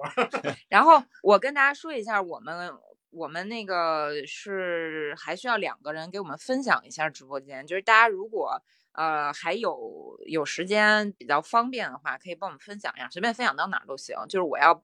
排一个任务，就这个任务需要本场三个人分享啊，谢谢大家，谢谢大家啊，啊、谢谢在线的这四位朋友谢谢四位家人，谢谢四位老铁。啊，出出马，你关注一下我们，回头我们直播之前会给你出一个预告，然后到时候你就过来聊就行，好不好？我记得你啊，我记得你，到时候我们直播的时候就会 Q 你，好不好你到时候你到时候哎？Chris，你这来出马行这应该是咱们的朋友吧？ ，Chris 啊， 不是吗？哦哦哦，是是啊，好好好。这应该不是我。但是 Chris 分享了直播间，啊，你谢没谢分享吧？啊、。谢谢 Chris，谢谢 Chris 我以为是，我以为是那谁呢？哎，Chris 是不是我广东那个做？哦，对，这这不是我的号，我还以为是我做广东一个认识一个做桌游的朋这友。是可能是就是那个 Chris，因为我之前分享咱们节目到那个就是呃那个那个那个微信那边儿，别套近乎啊，好吧？我行行行，是没有人是套近我乎是我眼拙了没有人，我套认近错了，好 吧？您哎就是关注你、支持对吧？，哦，行行行，那现现在我们直播间已经有五个人了，朋友们，啊再接再厉。我不知道为什么我卡在进去的路上了。嗯，我们已经说到之前是说到哪儿？我们是现在从要往素材的方向努力的去对，还改还是得回到正题，就是印度神话上，是不是？已经偏到不知道哪啊里去。但是本身印度神话就非常的发散，所以我们发散也并不是怪我们，啊，没毛病。对它气氛气氛在这里。我们嗯说的是佛陀，刚刚说的是说毗湿奴的化身，然后哦，哦，哦这个这这这等它过去。我们不是说的佛陀嘛，说的毗湿奴的化身，我要回到这个话题上面嘛。就佛陀算是说完了嘛？可以回到印度神话，那个印度教本教了吧？就佛陀算说完了是吧？嗯，那就回到毗湿奴，毗湿奴的另外一个化身就怎么说也算是可以引证，就是说文明的一个流变。它比方说从那个伊朗那一带就又往西去了，最后影响了基督教，然后往南引去了印度教之类的。就毗湿奴，我毗湿奴他不是我们刚说他很多化身嘛，嗯，什么化身这个化身佛陀，化身什么罗摩之类的。然后他还有一个特别著名的化身，呃，嗯是化身成一条鱼。哦，那化身一条鱼是干嘛呢？我们在基督教神话里面不是有一个呃就诺亚大洪水的故事嘛？嗯就诺亚同志，这个听说是诺亚是同志吗？不好意思，对不起， 对不起，必须 是同志。我错了，我错了。 就诺亚，诺亚在那个诺亚听到上帝跟他说：“哎，这世界要毁灭了，你是异人，你就造条船是吧？你那个带着世界上的生灵，然后逃难，然后等到洪水过去以后，你再重新繁衍生息，为世界带来生命。”印度教神话里面有一个一模一样的故事，一模一样，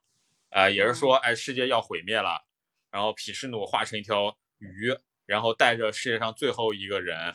也是人人类当时就后来人类的始祖嘛，嗯，就让他造一条巨大的船，然后往上塞各种各样的动物，然后，然后，然后，然后就怎么说？它和它和那个圣经版本唯一的区别是，圣经版本是那个诺亚开着这条船在海上漂，然后看到鸽子，对吧？鸽子衔来的那个什么那橄榄枝，直到洪水退去了。嗯对吧？然后它是停，它是船最后停在亚拉腊山上面。呃，印度教神话版本呢是，呃，毗湿奴化作一条巨大的鱼，然后找了条倒霉的是蛇神嗯当做缆绳，缆绳一头捆在船头上，一头捆在自己鱼尾巴上面，然后拖着这个船呱呱呱在那边游，游到了这个这点上比那个呃基督教神话可能要靠谱点，因为它游到了喜马拉雅山上面。哎船 咚呀撞在上面，反正就等到洪水退去以后，人类从里面下来，然后万森林又开始繁衍。它这个是特别明显，它就是同一个源源头。就说明印度人对于海平线是有认 识的，对吧？不然你你随便找一个土丘丘，然后你在那个上面一停，海平线在那儿不可能饶 过你，对吧？你只有喜马拉雅山才可以。然后我们在喜马拉雅山脉不是也有各种那种水生化石吗？对吧？ 啊，是吧？对，那可很能讲是道理，那可很能是讲几道理。那那是喜马拉雅山上化石，那都是几千万年前之前，甚至对数亿年前留下来，这就暗合了印度教对于这个地球这个啊时间的尺度的概而念。且 它和它和玛雅文明也也就都疏通都连起来了，是不是？玛雅只有玛雅说我们都是几百万年、几百万年，那这个 level 还是数差一点。啊算错了不行吗？你一 定要这么你这么，其实，在《放射性碳定点法》真正被大规模应用之前，呃，喜马拉雅山上还有各个山上挖出来的那些贝壳啊、鱼骨头化石，是真的被当做宗教的痕迹 哦来，使用的。对对，是直到有了放射性碳定点法，呃，这个是几 万年以前的。哦，我就是去西藏玩的时候，就在喜马拉雅山那边嘛，就呃，我家里有一块化石，就鹦鹉螺，你见过那个特别漂亮的鹦鹉螺化石，就那边买的嘛，嗯，特别便宜，而且它那边产量特别大，就是就是当地的原原住民藏人就专门做这生意的，山上扒拉那种看起来像像可能就是化石的石头，然后拉一车到那种山口，可能现有在给你开，可能有游客对这边咚咚咚在拿石头那边敲，然后我刚好看到就直接买了一块，就四百块钱一个特别漂亮的鹦哦鹦鹉鹉螺，螺，哎，话说海螺不是佛教的法器，嗯什么吉吉祥八宝什么的，嗯，没事没事，扯远了。海螺怎么法法螺是吧？，对，吹法螺，佛教啊会吹法螺。对，后来法螺变成了日本的一个战争道具。哦啊中国人战就是西方人不是吹号嘛，中国人打仗不是吹喇叭嘛？对，嗯日本人吹法螺，这就是一个宗教给日本文化留下的痕迹。嗯，主要是那个叫什么新新那个，你说那个军神叫，是说那个军神吧？被认为是那个女上山女天的信，呃就包括上山前信，日本的那个，其实日本所有的那个叫什么净土宗的军阀，嗯，基本上都用法螺。嗯，不是净土宗的军阀也用，不是就是大海螺吗？真能吹出声来吗呃？还是它说就会有做成一个形状？呃，能的能能吹的出声能的，舟山那边就是有，呃，我小时候见过，它就是法就是那种螺，呃，嗯就那口上面开一个口，然后装一个装一个就专门嘴巴吹的东西，就能吹出声音来。它那哦好形吧状它那形状是可以的，说到这个，那个鹦鹉螺，我我挺震惊的是，我第一次鹦鹉螺对我产生就给我带来震撼，是因为我知道我知道它是头足动物的那一刻，我一直以为它是腕足动物，后来发现它是和章鱼是亲戚。对。哎哦，你你说就是那个什么鞘，是对吧？就那个鞘是叫什么来着？船鞘。对，啊到现在也有也有那种这种相相当于不叫鹦鹉螺，就那种传壳类动物，就是就会长出一个特别大、特别薄的壳，就看着就跟螺似的，但它就是章鱼，就我是一种我章鱼记得小的时候，就是什么《少年科学画报》上面还讲过，说是九八九十年代的时候，有一个人捞上了活体鹦鹉螺，然后把它吃了。我你你可以看一下没有没有这个事儿，现在鹦鹉螺挺多的活的，是吗？对啊，鹦鹉螺是活的那么挺多。大的没有？你你搜搜，当时是个新闻，就是当时对于我的冲击还挺大的。鹦鹉螺现在是其实，嗯，鹦鹉螺深海分布还还深海还还对还挺多的嘛。然后 Jack 又又发文了，Jack 发文了，然后那你看个吧，嗯对，鹦鹉螺只是化石那么大个儿了，现在没对有了，灭亡了。鹦鹉螺主要它被分为啊活化石，为什么？因为发现大家发现现在的活的，后来发现现在活的鹦鹉螺和当年的那个鹦鹉螺其实没有发生什么变化，它这几亿年来就始终这个不这是个那样他那他很多还是稀少啊？呃，不算太相比过去是很稀少了，但是还没有到那个要濒危灭绝的地步。嗯，啊，还没有到濒危呢。对，不知道现存种群数量少这之类的，故不知道人工难以好吃饲养这一类的，好吧，就看肉质感觉应该是不错。啊嗯，你可以看看它还有多少。反正其实鹦鹉螺现在还挺多拿的，韭菜炒炒是吧？就跟炒炒那个乌贼似的。草草章鱼似的。它主要它是在海底嘛，你不太好捞。哦，现在是保护动物 了。Chris 说，这是保护动物，，哎，还是别瞎说了，保护动物。来一个那个 Jack 提问了，说梵语是印度的原生文字吗？这还有疑问吗？不是我，因为我不太了解啊，我一直以为这应该没什么疑问吧。梵文，呃，我之前看过说梵文的那个起源，梵文起源有一部分是受到了那个跟当时那个伊朗那边雅利安人一样的，伊朗就人对，就是算是语言融合吧，嗯一种意义上，它是古古梵文是受这个亚穆拉语和闪米特语字母对啊的影响。对啊，就就是就是闪闪族语嘛，就嗯当时伊朗那那些人，他们把这个文字带到了那个呃印印印度度对所以它不能算是就是土，就它和中文还不一样，就中文确实和其他的这种字母文字完全不同，是就这个地方长出来的。对然后梵文不能说是印度天然长出来的一个原生的文字，对，但是它确实是印度的文字，因为是在那边进行一个融合。嗯。然后像是高棉字母，其实也是古梵文来、古梵语来的，哦，高棉竟然还是嗯。古梵语，然后看啊，高棉的微笑，阿拉伯字母是公元前四世纪出现的，然后古梵文的字母是公元前六世纪，要更早。嗯脚麻了，得要换个姿势。哎呦，希腊字我母我记得好像是泰米尔语的时间比比梵语，就是现在用天成用现在的梵语要更早吧？而且现在梵语也是经过变革过的，后来嗯，就那个呃离句吠陀那个梵语和它后面的我们就是今天我们所所能见到梵语已经差了很多的区别。像那个我记得以前看到说季羡林啊，包括一些很多英国东方学者，他们认他们能识别的梵语，并不是离句吠陀，就嗯，并不是最古老的那那个梵语现。在叫印地语，啊，对就是现在现代的印度的语言叫印地语。对，但不管是印地语还是泰米尔语，就是呃，他们就虽然是不同的语系，但都在用天成文了。嗯你要说呃原泰米尔语原生的文字，我其实我也没有什么研究。就这呃，说世界上最早的字母表应该是公元前一千七百年的北闪米特字母表。啊，然后之后他又发展出了什么腓尼基呀、什么希伯来呀、然后亚姆拉，然后就这这这些。啊，所以其实这个文字从这点上来说，中国 这个汉语确实挺奇怪的。是啊，跟中别人嗯不一文样确实跟别人都不一样。但是你只要小孩子，你让他总是看拼音书，其实本质上就跟西方一样了。对，用起来应该和印和越，当然越南语其实那个语法也不太一样，它用起来应该和越南语那种，越南语是先有自己的语言，然后发展成用方块字，变嗯，成了一个一个的字节，啊然后又发展又又回后来又变成了用方用方块字的拼音去拼它自己的语言，啊，韩语也其实也是类似的情况。哎呀，我觉得韩国人这一点有点缺心眼 儿。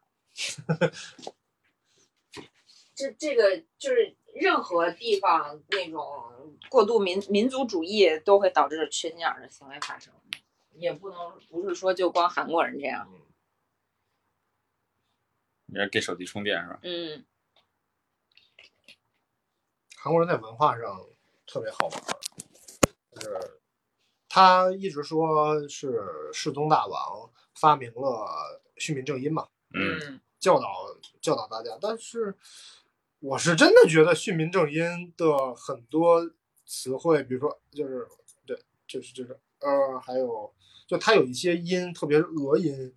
呃的写法和八四八文是一样的。哇塞，你还懂八四八文，这是什么东西？ 就是当年元朝的时候，蒙古人搞的那一套方块蒙古字嘛，哦，这是，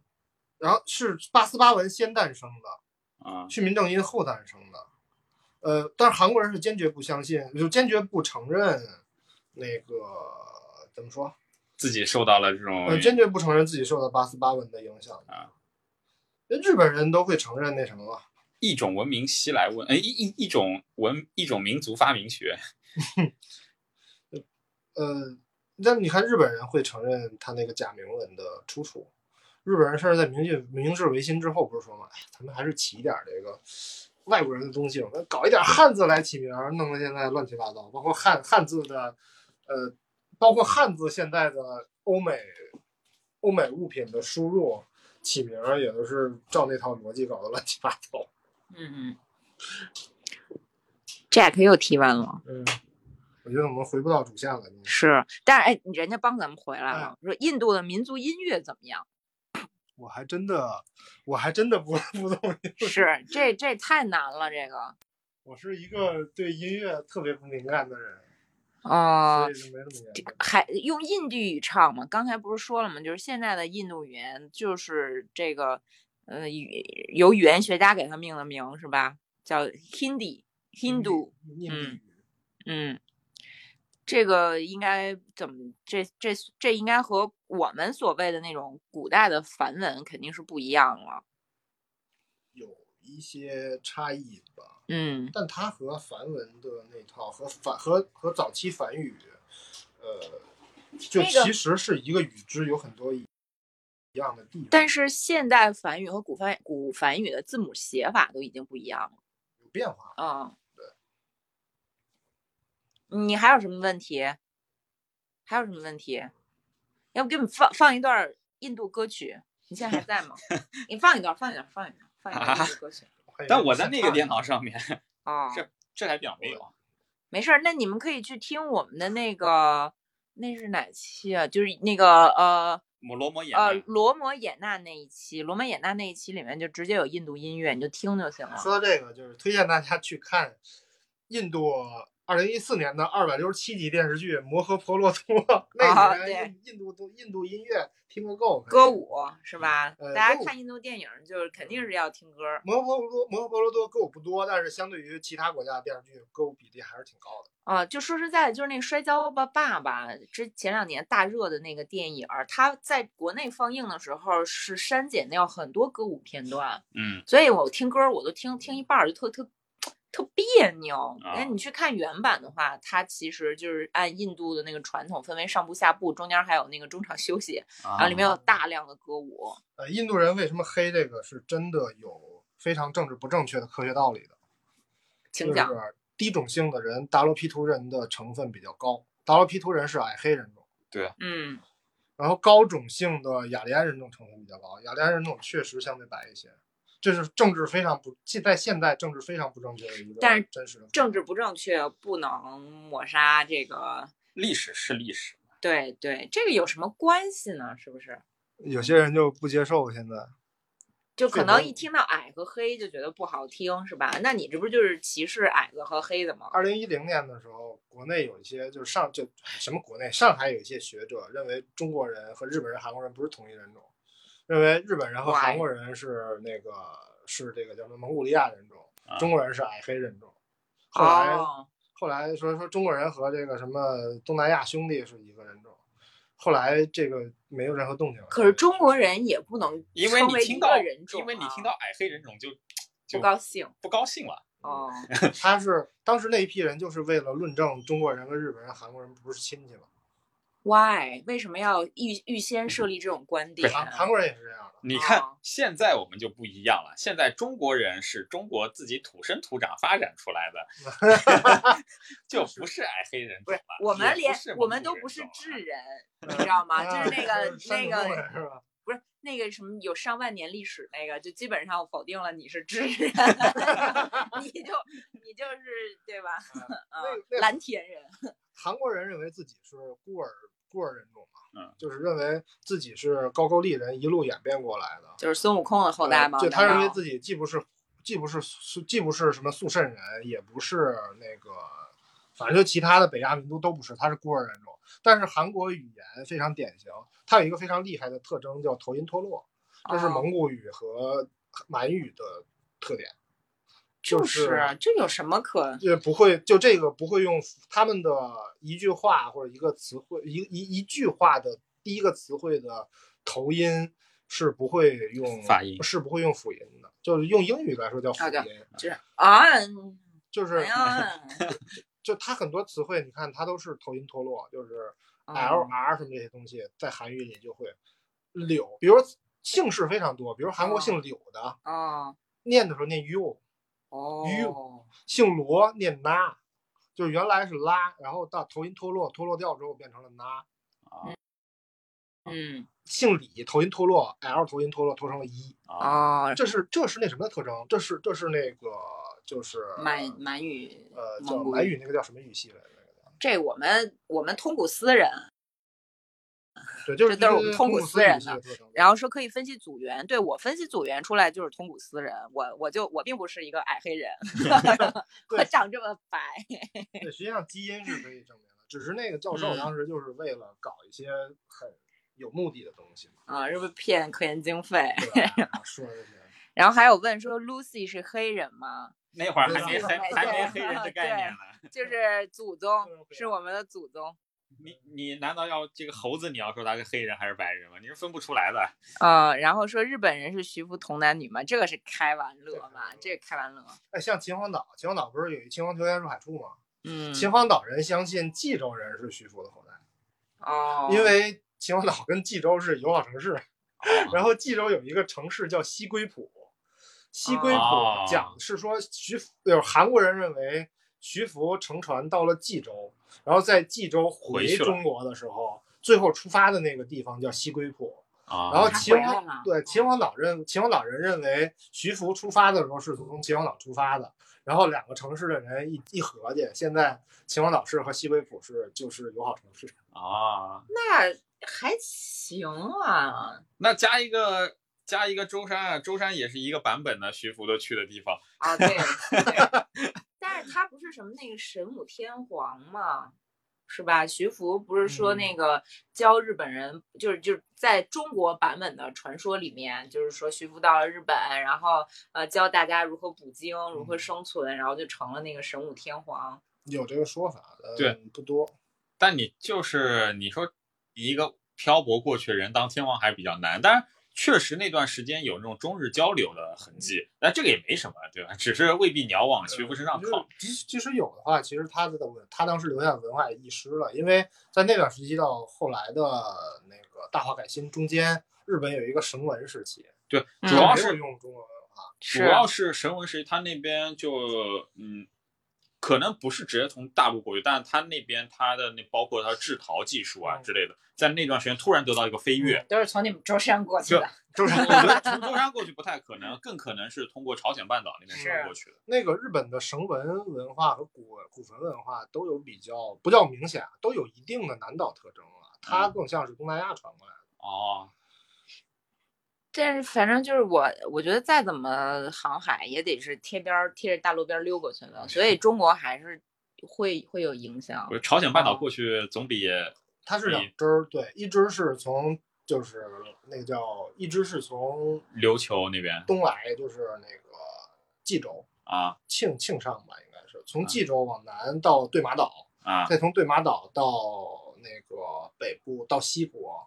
就是现在的日本的中国地区。嗯哦，它就是就是日本早期神话起源的那个地区，离对马岛很近。啊，然后还有一支是从那个从那个那叫什么就吕是宋，哦，呃，吕宋菲律叫什宾么嘛菲律宾从吕宋出发，然后过琉球，嗯，就是就南岛神话体就系对过琉球，然后到鹿儿岛，他这么往北走，就是后来的叫大和人吧，啊，走的是九州四国那边，就是在那一块嘛，对，嗯然后 Chris 提醒我们主题跑的没边儿了跑得，对，回来吧，回来 越吧。聊越高兴了，回来回来，然后再跟大家说一下啊，我现在还差一个人分享直播间，我就可以完成今天的一个任务了。然后大家能不能帮忙分享一下？然后或者或者或者你们点点赞呐、然后什么咱们多聊聊，你们多多火。这蓝猫又问了啊，主要金字塔主要是怪外蓝星猫人怎么造的都是被蓝猫带飞的。嗯对，真的这不赖我们，蓝猫开始问金字塔是外星人造的了吗？对我们当然基本上就是在聊天的过程中，为了满足大家的这个好奇心，我们就只能是被你们牵着鼻子走。哦，金字塔当然不是，就随便说两句哎啊。因为哇，，谢谢因为那个 Chris，哦哦，就是你啊，不是不是一你个，人分享了，不是你，Chris 又帮我们分享那个，不行，我们得是三个人，也不是 Chris 三个吗，人次，不是 Chris，你不是 Chris 啊但是我是刚才点的，刚才是我点的分享，是吗？他可能是串了。你看我哎，是没有你，你分享了摩托师吗？哦，对，啊我在直播间里什么都看不到，我看不到你们的聊天记录。好吧，啊，是因为你刚进来可能。那我随便说两句。金字塔的话，金字塔就十多年前，就差不多还二三十年前，已经有一个就是工程师，好像就英国还是美国的复现了，就用古代技术能不能造出这样的建筑来？嗯他已经证明可以造出来了。哎对啊，没没有没有太难呢。对，只不过他是人力物力各方面，就是你咋想的？你嗯为你你干啥呀？你非得弄这么一个？其我倒是觉得，其实很多就是古古代神庙比金字塔难造的，然后那种神奇的东西就是神奇的细节很多的建筑还挺多的，嗯，就不光是金字塔，好像吹的什么，我觉得金字塔被吹的吹成这样是有一定的那个政治原因的。金字塔，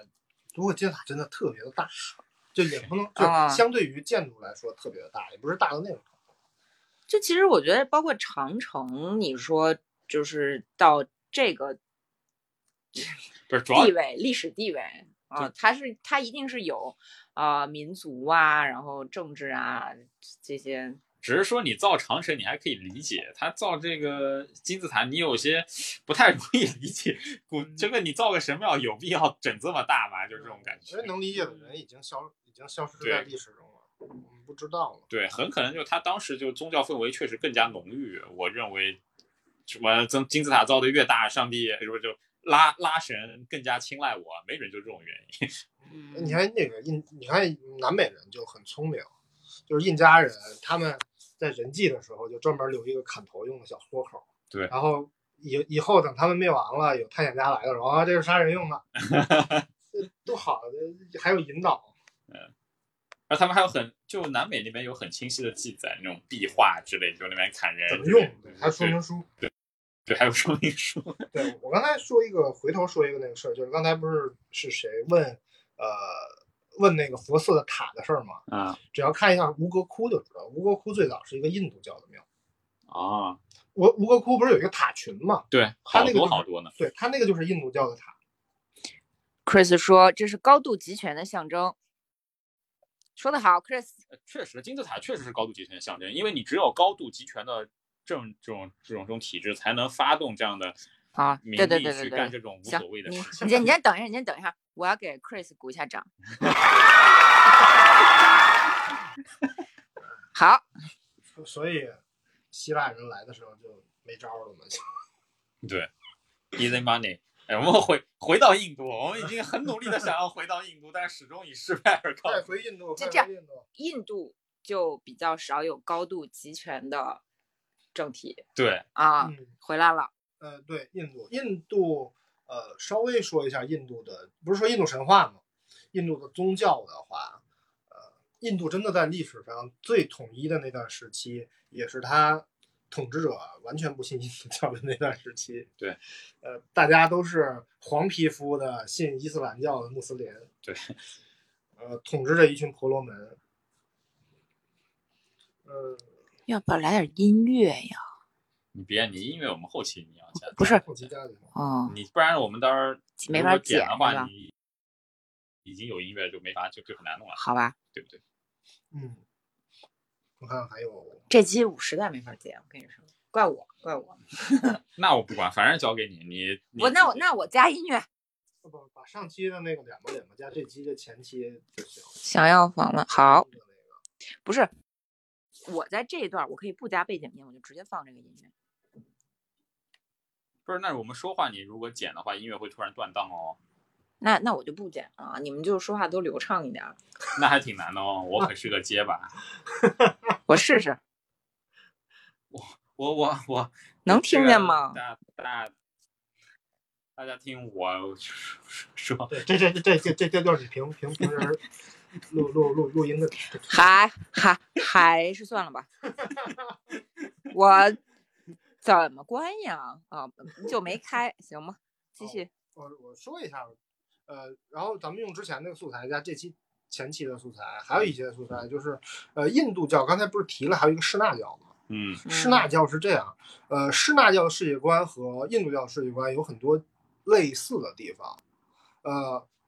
和包括和是和佛教，他们的共同特征是，他们都相信呃时间循环，都相信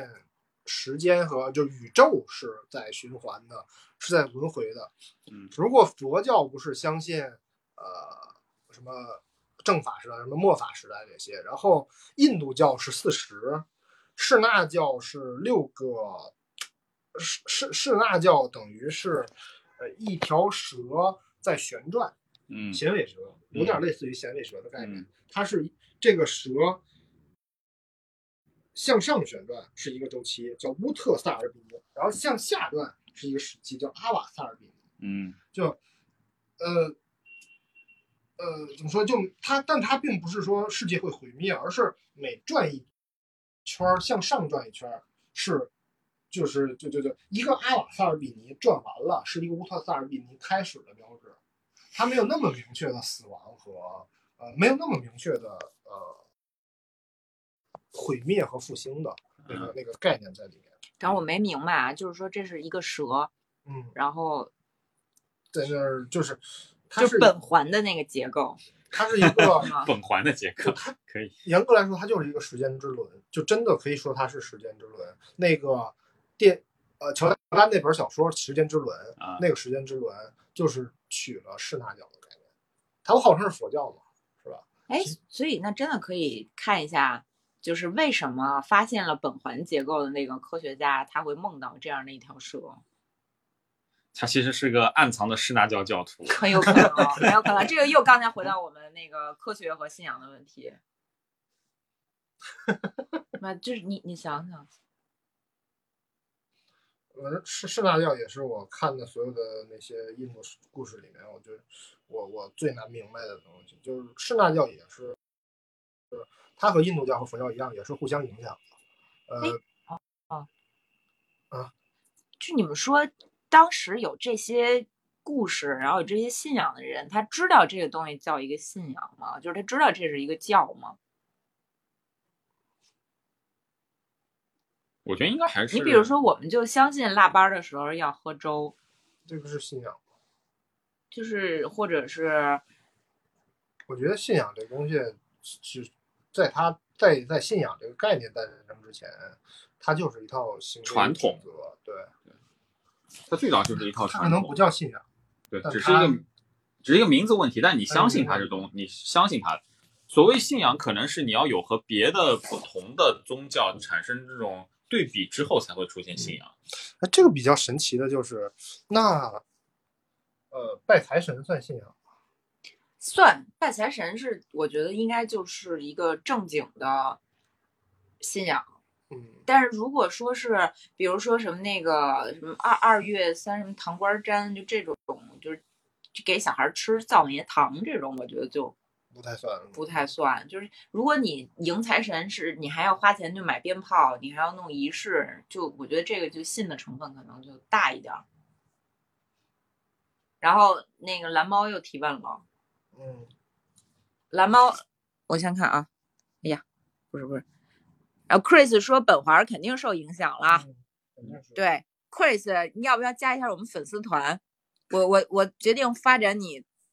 入教，你先加一下我们粉丝团。我们粉丝团的勋章名称叫“消毒师”，啊就是因为我们的这个节目叫“八四消毒液”，所以你你将获得一个尊号“消毒师”。啊，你现在是一代消毒师 应，该也叫做是，然后看我们蓝猫啊，蓝猫也可以加一下我们的粉丝团，呃，就是那个墨法啊， 南怀瑾信教嘛，南怀瑾，没，这我不我真不南怀瑾他是拿宗教这个东西出来赚钱，我不知道他信不信，我觉得他多少应该会信吧。我是一说南怀瑾这个名字啊，你啊，对，你是酱油师，对，你是酱油师，嗯，一说绝南命消毒师，好，绝命消毒师，现在就给你改名儿啊，绝命消毒师。南怀瑾一提到名字，我觉得有点不适，所以说 好像也没专门去研究。哎呀，我我咋改呀、我没法改不过名总儿。的来说还是比星云大师强。别别乱说啊！别乱说，别乱说。星云大师真的有信徒吗？有很我觉得多他很特别多有，想象力的感觉。不是西他干了很多好事儿，嗯好吧？干了很多有影响力的好事儿，所以咱们就别好别那个。我是觉得星云大师是一个特别有想象力的人。对，我看啊，这我在哪儿改你呀、听名字，啊那 Chris 你先入，云，所以一个 Chris 如此浩大，你先入如此遥远，然后我再改，行吗？咱俩咱俩这个 negotiate 一下如。此宏伟，那有想象力很正常。妈呀，酱油是问了王菲信教吗？ 王王菲菲这个叫啊，但是我认为王菲是真信，嗯你知道吗？就是说基督徒未必都通读圣经，嗯，他只要就是内心认为真的有上帝存在，他就是基督徒。王菲，我觉得她应该是王菲是个算挺算真信诚的人啊嗯教，，就是他他应该是信，但至于他能不能算是一个正儿八经的教徒，或者是呃够不够那个啥，我觉得差一些，嗯嗯，啊他要是不信的话，他也不会跟窦唯离婚。是吗？窦唯这个人的行为就很像是基督教里某种东西了。 改改不了，让我们加，嗯，加啊，想着加啊。然后那个我们现在在场四个人，我想啊，我的这个任务应该是已经完成了，好，恭喜！获得三十分享已经完成了。好好好，谢谢大家，谢谢大家，谢谢大家，嗯，行。哟，王，所以所以王菲应该这个问题算回答完了啊，该吃饭了，啊，嗯才才几点呀？五六点六点了，我们法国人都晚上九点吃饭，是吧？嗯，哦我听说西班牙人吃饭也特别晚。是，而且像巴黎纬度其实比北京高嘛，他嗯们那个其实天黑的还挺晚的。嗯啊我们舟山人吃饭也特别晚。就是啊，就是我我 我吃饭特别晚，嗯就是去巴西的时候，感觉巴西人吃饭的特别早，巴西人吃饭早是吗？就是六点多，然后半夜的时候再吃夜宵。哦啊，那你补夜宵那就不算。啦啦啦，他们，呃但是他们店关的特别早，都在家吃。那也算有吃吧。提醒我们晚饭吃咖喱，二十九吃，哦哦哦，搞错了，对啊，二十九就是吃咖喱，对你29大年二十29九吃咖喱是吗嗯是？这样对对对，然后问刘德华那些明星都是假信吗？我这这不好说，这不好说，我们不要去判断别人的动机，心理安慰。我觉得信信不信，不信没有必要说信。刘德华对佛教在中国的传播还是起了很多正面作用。就甭管是真信是假信吧，他的很嗯多作品里面都是以佛教徒或者是唱歌里面有很多关于佛教的东西，就关于这个东西的认知度肯定是提升了。啊、其实《天下无贼》是一个讲佛教的故事，嗯没看过，你没看过《天下无贼我没看过。》啊，啊？太无贼是讲佛教的故事吗？不是讲佛教的故事，但是它不是从西藏开始吗？哦，从西藏开始，然后最后有有一种轮回报应的感觉，有一种舍身。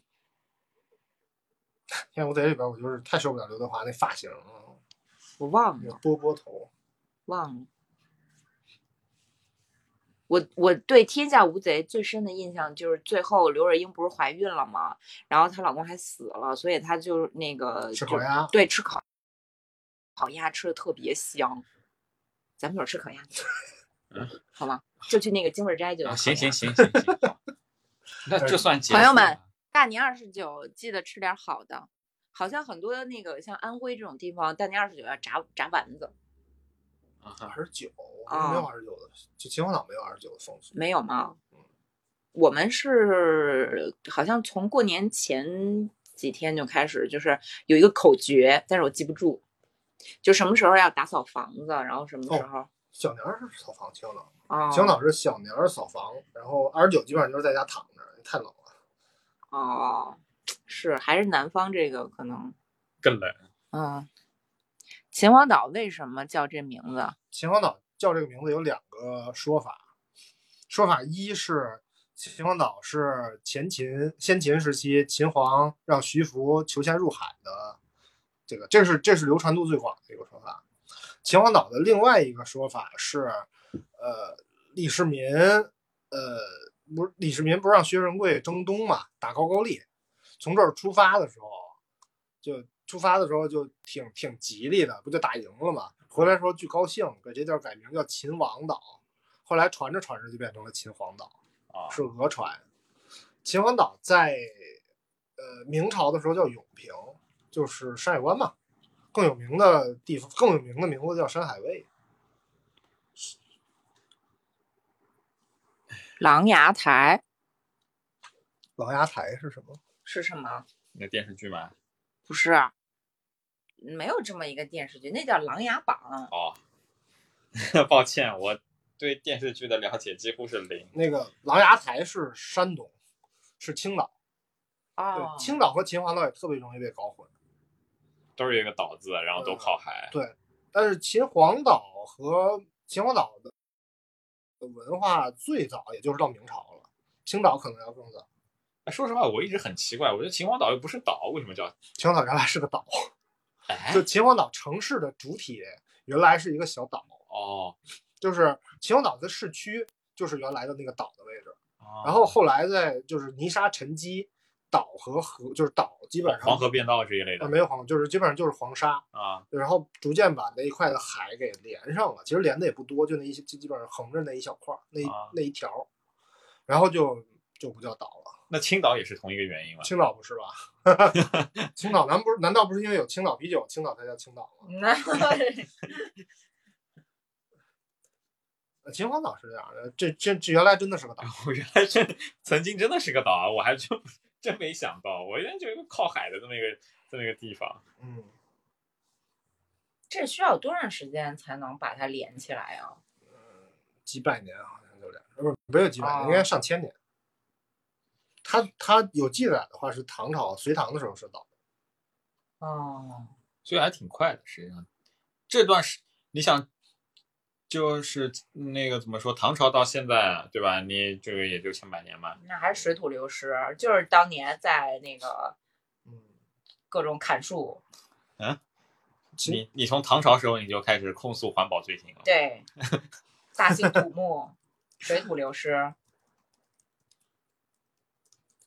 但你看，就这段时间，在整个地球地质史上，时间呢不过短短的一瞬，那就秦皇岛对这个城市已经带来这么大改变了。那确实，你想想看，如果有个几亿年，那整个板块漂移确实没有问题。嗯哎，你知道吧？就扯点远的，就澳大利亚，澳大利亚它的板块不是在往北的撞入东南亚那边吗？嗯澳大利亚板块它是差不多呃两百年已经移动了一米多了，啊，两百年就一米多了，就是所以澳大利亚是很让那那个让 GPS 卫星头疼的一个地方，然后你要不停的校正，真的，哦你，时不时你要校校正一下，你不然导航他妈导飞了就。这个是挺远的，但你刚刚说的也不近。哎我就说那个扯点远的，扯点没有嗯远的。对， 嗯，你们说这个地质导航了嘛？就开始说地地质质了， 说地质了我就想到这个东西。嗯，哎，一说到这种什么板块儿漂移、什么海平面上升，我就想咱们得赶紧出去旅游。不然再过几千万年， 地震就就看不到，可能喜马拉雅山就不是世界第一高山了。不是，就是那个那个那个岛，不是斯里兰卡，哎呀，什么呀？就是大家斐度蜜济啊去去的岛。哦，你说的那个叫呃就东南亚的那个，完了完了完了完了，快快快快快快！普不不是嗯普吉，叫就东南亚一个岛，是不是旅游胜地，快，就是所有人都知道的。巴厘，岛是吗？不是，你说旅游胜地的岛四，个四个字的岛，就潜水是的的东南亚的潜水的很快就要没了的。只能想到巴厘岛、马尔代夫，对，哦对马马尔尔代代夫，嗯夫马尔代夫马尔代夫马尔代代夫夫怎很么快就了？没了。嗯马尔代夫，因为它本来它就是海面上面一点点的一个环环礁，是吧？哦，它并不是正常地质意义上的岛，它是珊瑚的湿湿海嘛，对海平面稍微上涨一点，对它土地吞噬就可能就我很大们。老的时候已经没有这个岛哦了。但是我话说回来，你的这个观点可能是错误。七十年代的时候，人们就认为就马尔代夫可能是最早出现环境移民的地方，嗯，认为它怎么样怎么样。然而这些年，大家再去测量土地，发现马尔代夫的土地非但没有减少，还增加了。 why？就很多就是包括泥沙、包括垃圾 漂移过去，这边 其实是垃圾也能算吗？就他那边就不光是人类的那那种那种制造的垃圾嘛，他那边还有就是死去珊瑚之类，它它的总体确实海平面比过去相比过去海平面是上涨了，嗯哦但是它的土地面积反而反而扩大了，好 吧，呃对，其实现在填海道路已经基本比较完善了， 对就他到时候真要不行的时候填海道路呗。马尔代夫，所以说是马尔代夫是一个很奇怪的东西，它海平面确实是涨了，但是还有很多要素是人类无法预见的。哎，实话在不行就说锤点钻井平 台。啊，就多向荷兰学习。然后那个，但是你知道，我们当时在非洲的时候，就像那个中港湾，就是咱们的国企，在非洲就是有一些那种，也是填海造陆的项目，就是往里堆沙子，然后准备在上面盖赌场、啊盖什么娱乐设施之类的。啊然后我在那儿工作的时候，反正是项目一直在弄，等走的时候这事儿就黄，没弄完就黄了。不好 弄。填海造陆毕竟现在就算比较完善，这毕竟成本这个嗯，就工是这钱它是一个经济问题。对工钱还是比较大的。哎，就填海造陆，说白了也是为了拉动经济，不不然的话，我非洲你往内陆走走，还有大块大块地方，我为什么非要去他妈整一个填海造造那么一片东西出来，没有意义。哎，你们是你们谁想去印度玩儿？呃，我我是真的想去印度，如果疫情缓和一点儿，嗯我，属于还行，还可以，你想去吧？我一直想，但是都一直有点害怕，就是因为中国好像大家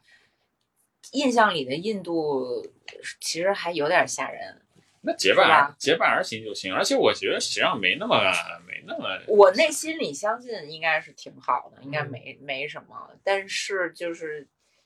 就让人觉得总是有点需要。要克服的东西。对所以结伴而行嘛，它可能会有一些就极端案例，你就确实可能相比正常发达国家要高很多。那正常发达国家可能出这种概率是百分之零零点零一，它可能百分之零点一这我跟样。嗯你说，我我我在去巴西之前，我只去过日本、韩国，我只敢去亚洲人的国家。我觉得只有哦亚洲人生活的国家才安全。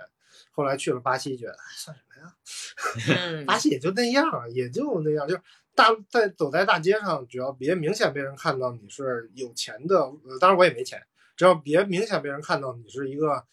来自遥远国家、人生地不熟的一个傻逼游客啊就行。哦我觉得正儿八经危险是他妈巴黎这种地方啊！嗯，巴黎没有那么危险，啊，我巴对我巴黎去玩的时候，妈的腰包被人开了三次。那也不危险呀、你也没出事是儿啊。以我对你的理解，以我对你了解，感觉也就对，也差不就多还好吧，对吧？你自己还在好啊家还丢丢东西呢，你在巴黎被开了三次腰包算什么？啊但是但是每次都被我其实小小偷都被我发现，都都被我抓住。但真的厉害，就跟你好像走过来无不小心和你撞一下，哇，你腰包已经开了，这个确实是你的牛，逼，这手艺啊，这你别用腰包。不是能被你发现，这算什么手艺？我呃看啊巴黎超危险，巴黎超危险，没有啊！我在巴黎生活这么长时间，就是主要还是看你的气质。就对如果你只是一个游客气质，然后看起来比较好欺负，对，那是是会容易被抢，然后或者是被什么。就但是像我觉得不不到说会危及你生命或者是那种的对程，度。生命是不危，生命是绝对不会危及的，但是嗯危及我钱包。 别往人多地儿去，就像去去圣保罗的时候，在圣保罗郊区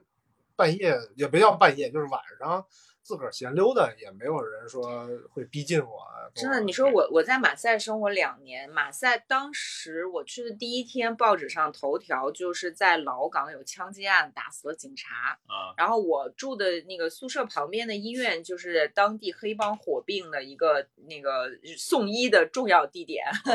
但但其实我在那儿生活的时候，我没有丢过东西，也没有人抢过我。啊，然后我自己经常是夜里一个人，一个女生，然后去老港，就是往那个就是黑黑咕隆咚的地方一待看海。但哦是大家不要不要这样做，我那个时候非常的就是我我我这样做是错的，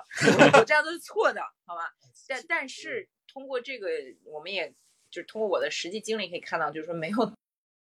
那么可怕，好吗？先把录音关了，嗯。越录越长了。哎就就是包括有很多人觉得说巴黎经常会有呃，比如说像游行啊，然后像什么所谓的暴动啊、烧汽车呀什么的，就是你真正在那儿生活的时候，你会觉得就是。砸一个什么车站呀，或者是烧一个汽车，大家都觉得还 OK，因为大家所有的财产都是有保险的对。然后有的人汽车被砸了，其实他还挺开心的。刚才在啊他在找我衣服，我我可以我可可以找保险公司拿全赔，我可以以旧换新。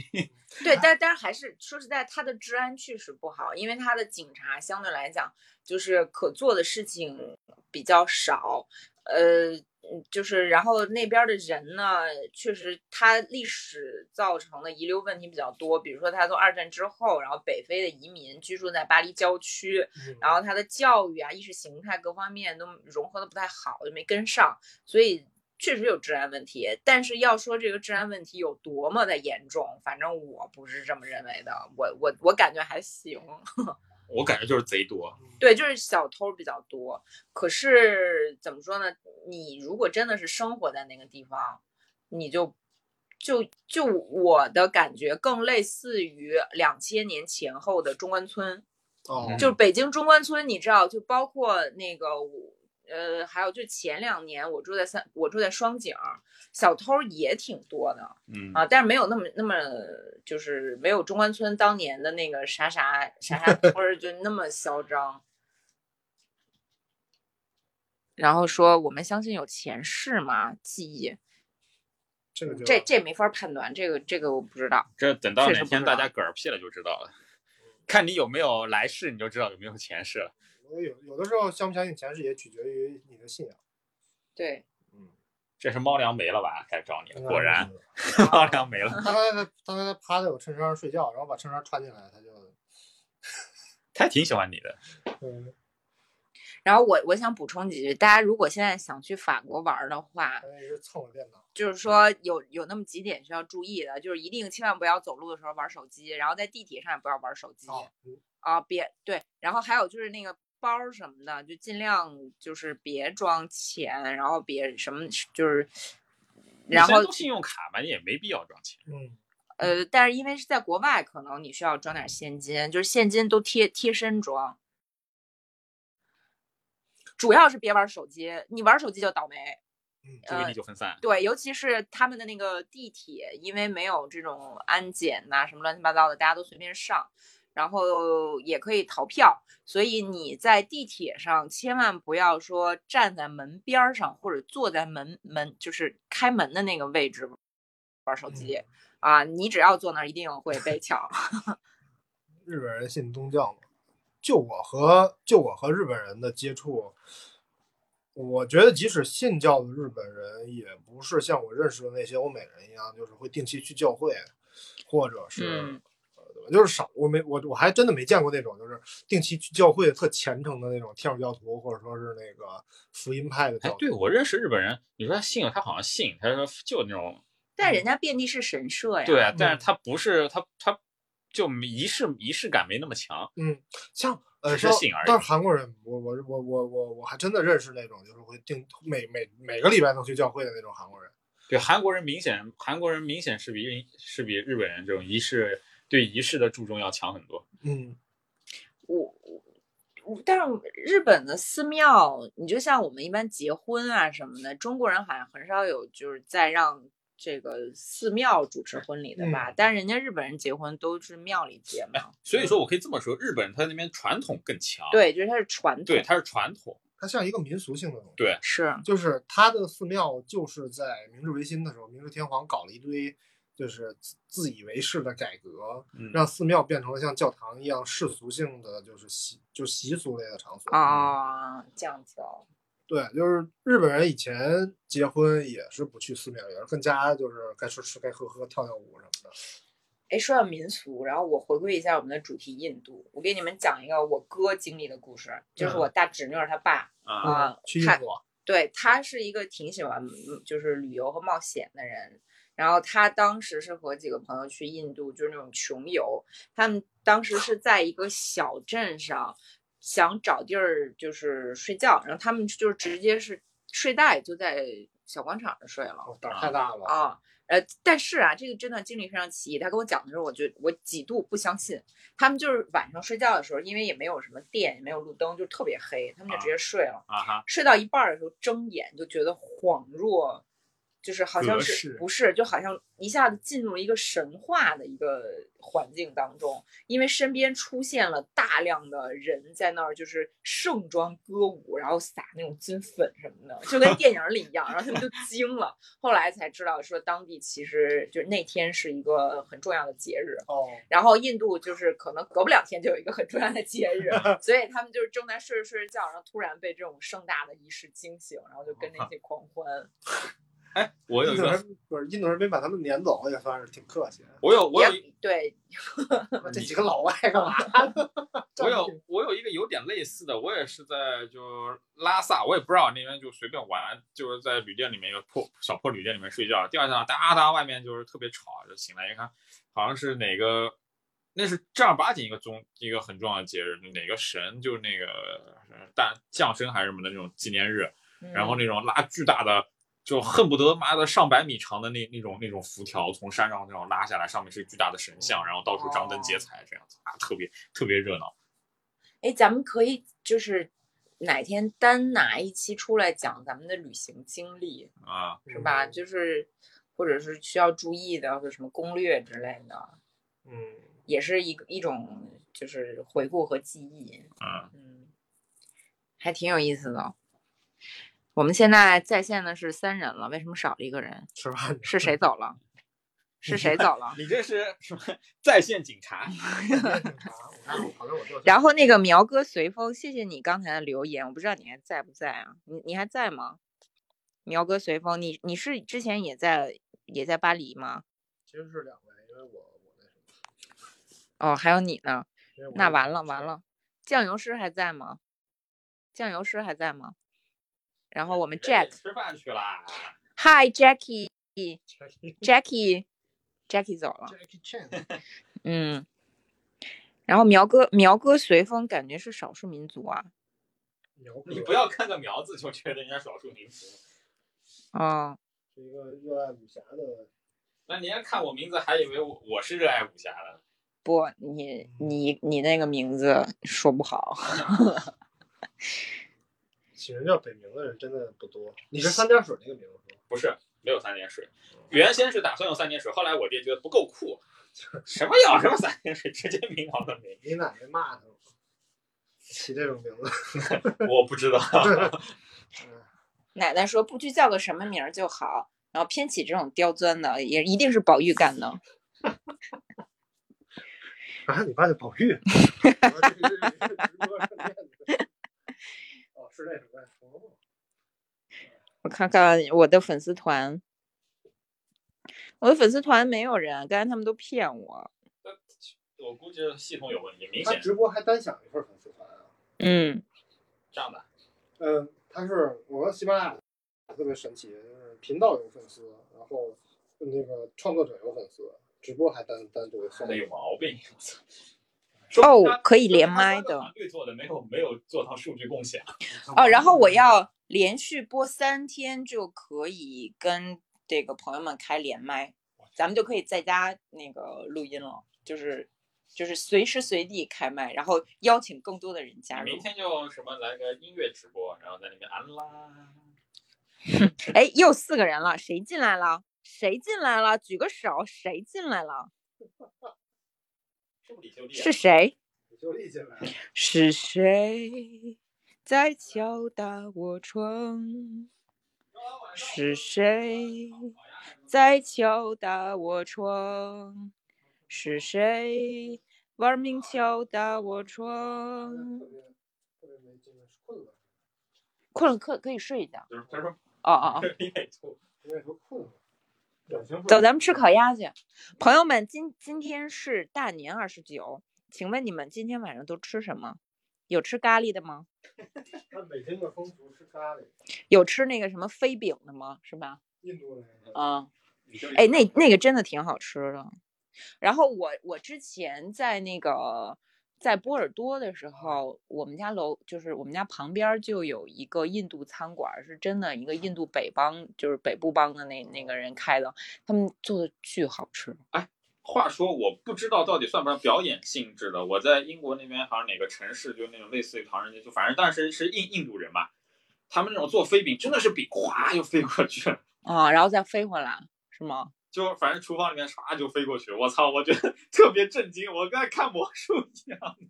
我我在我看过视频，就是他们飞对，啊、然后那个我我当时我当时看那个视频视频飞失败了，因为他那个飞出来之后，好像那个饼得回来好啊，它是能回来的。那他没那么高端，他就是从一个地方飞到另外一个地方。他那个饼飞出去之后，就是往人群那边飞，然后再兜一圈，然后只有人群当中有一个人伸出了手。 那个特别像魔术表演，实在太 朋友们，我我走了，我们去吃烤鸭了，祝大家年二十九九愉快，再见。好在那边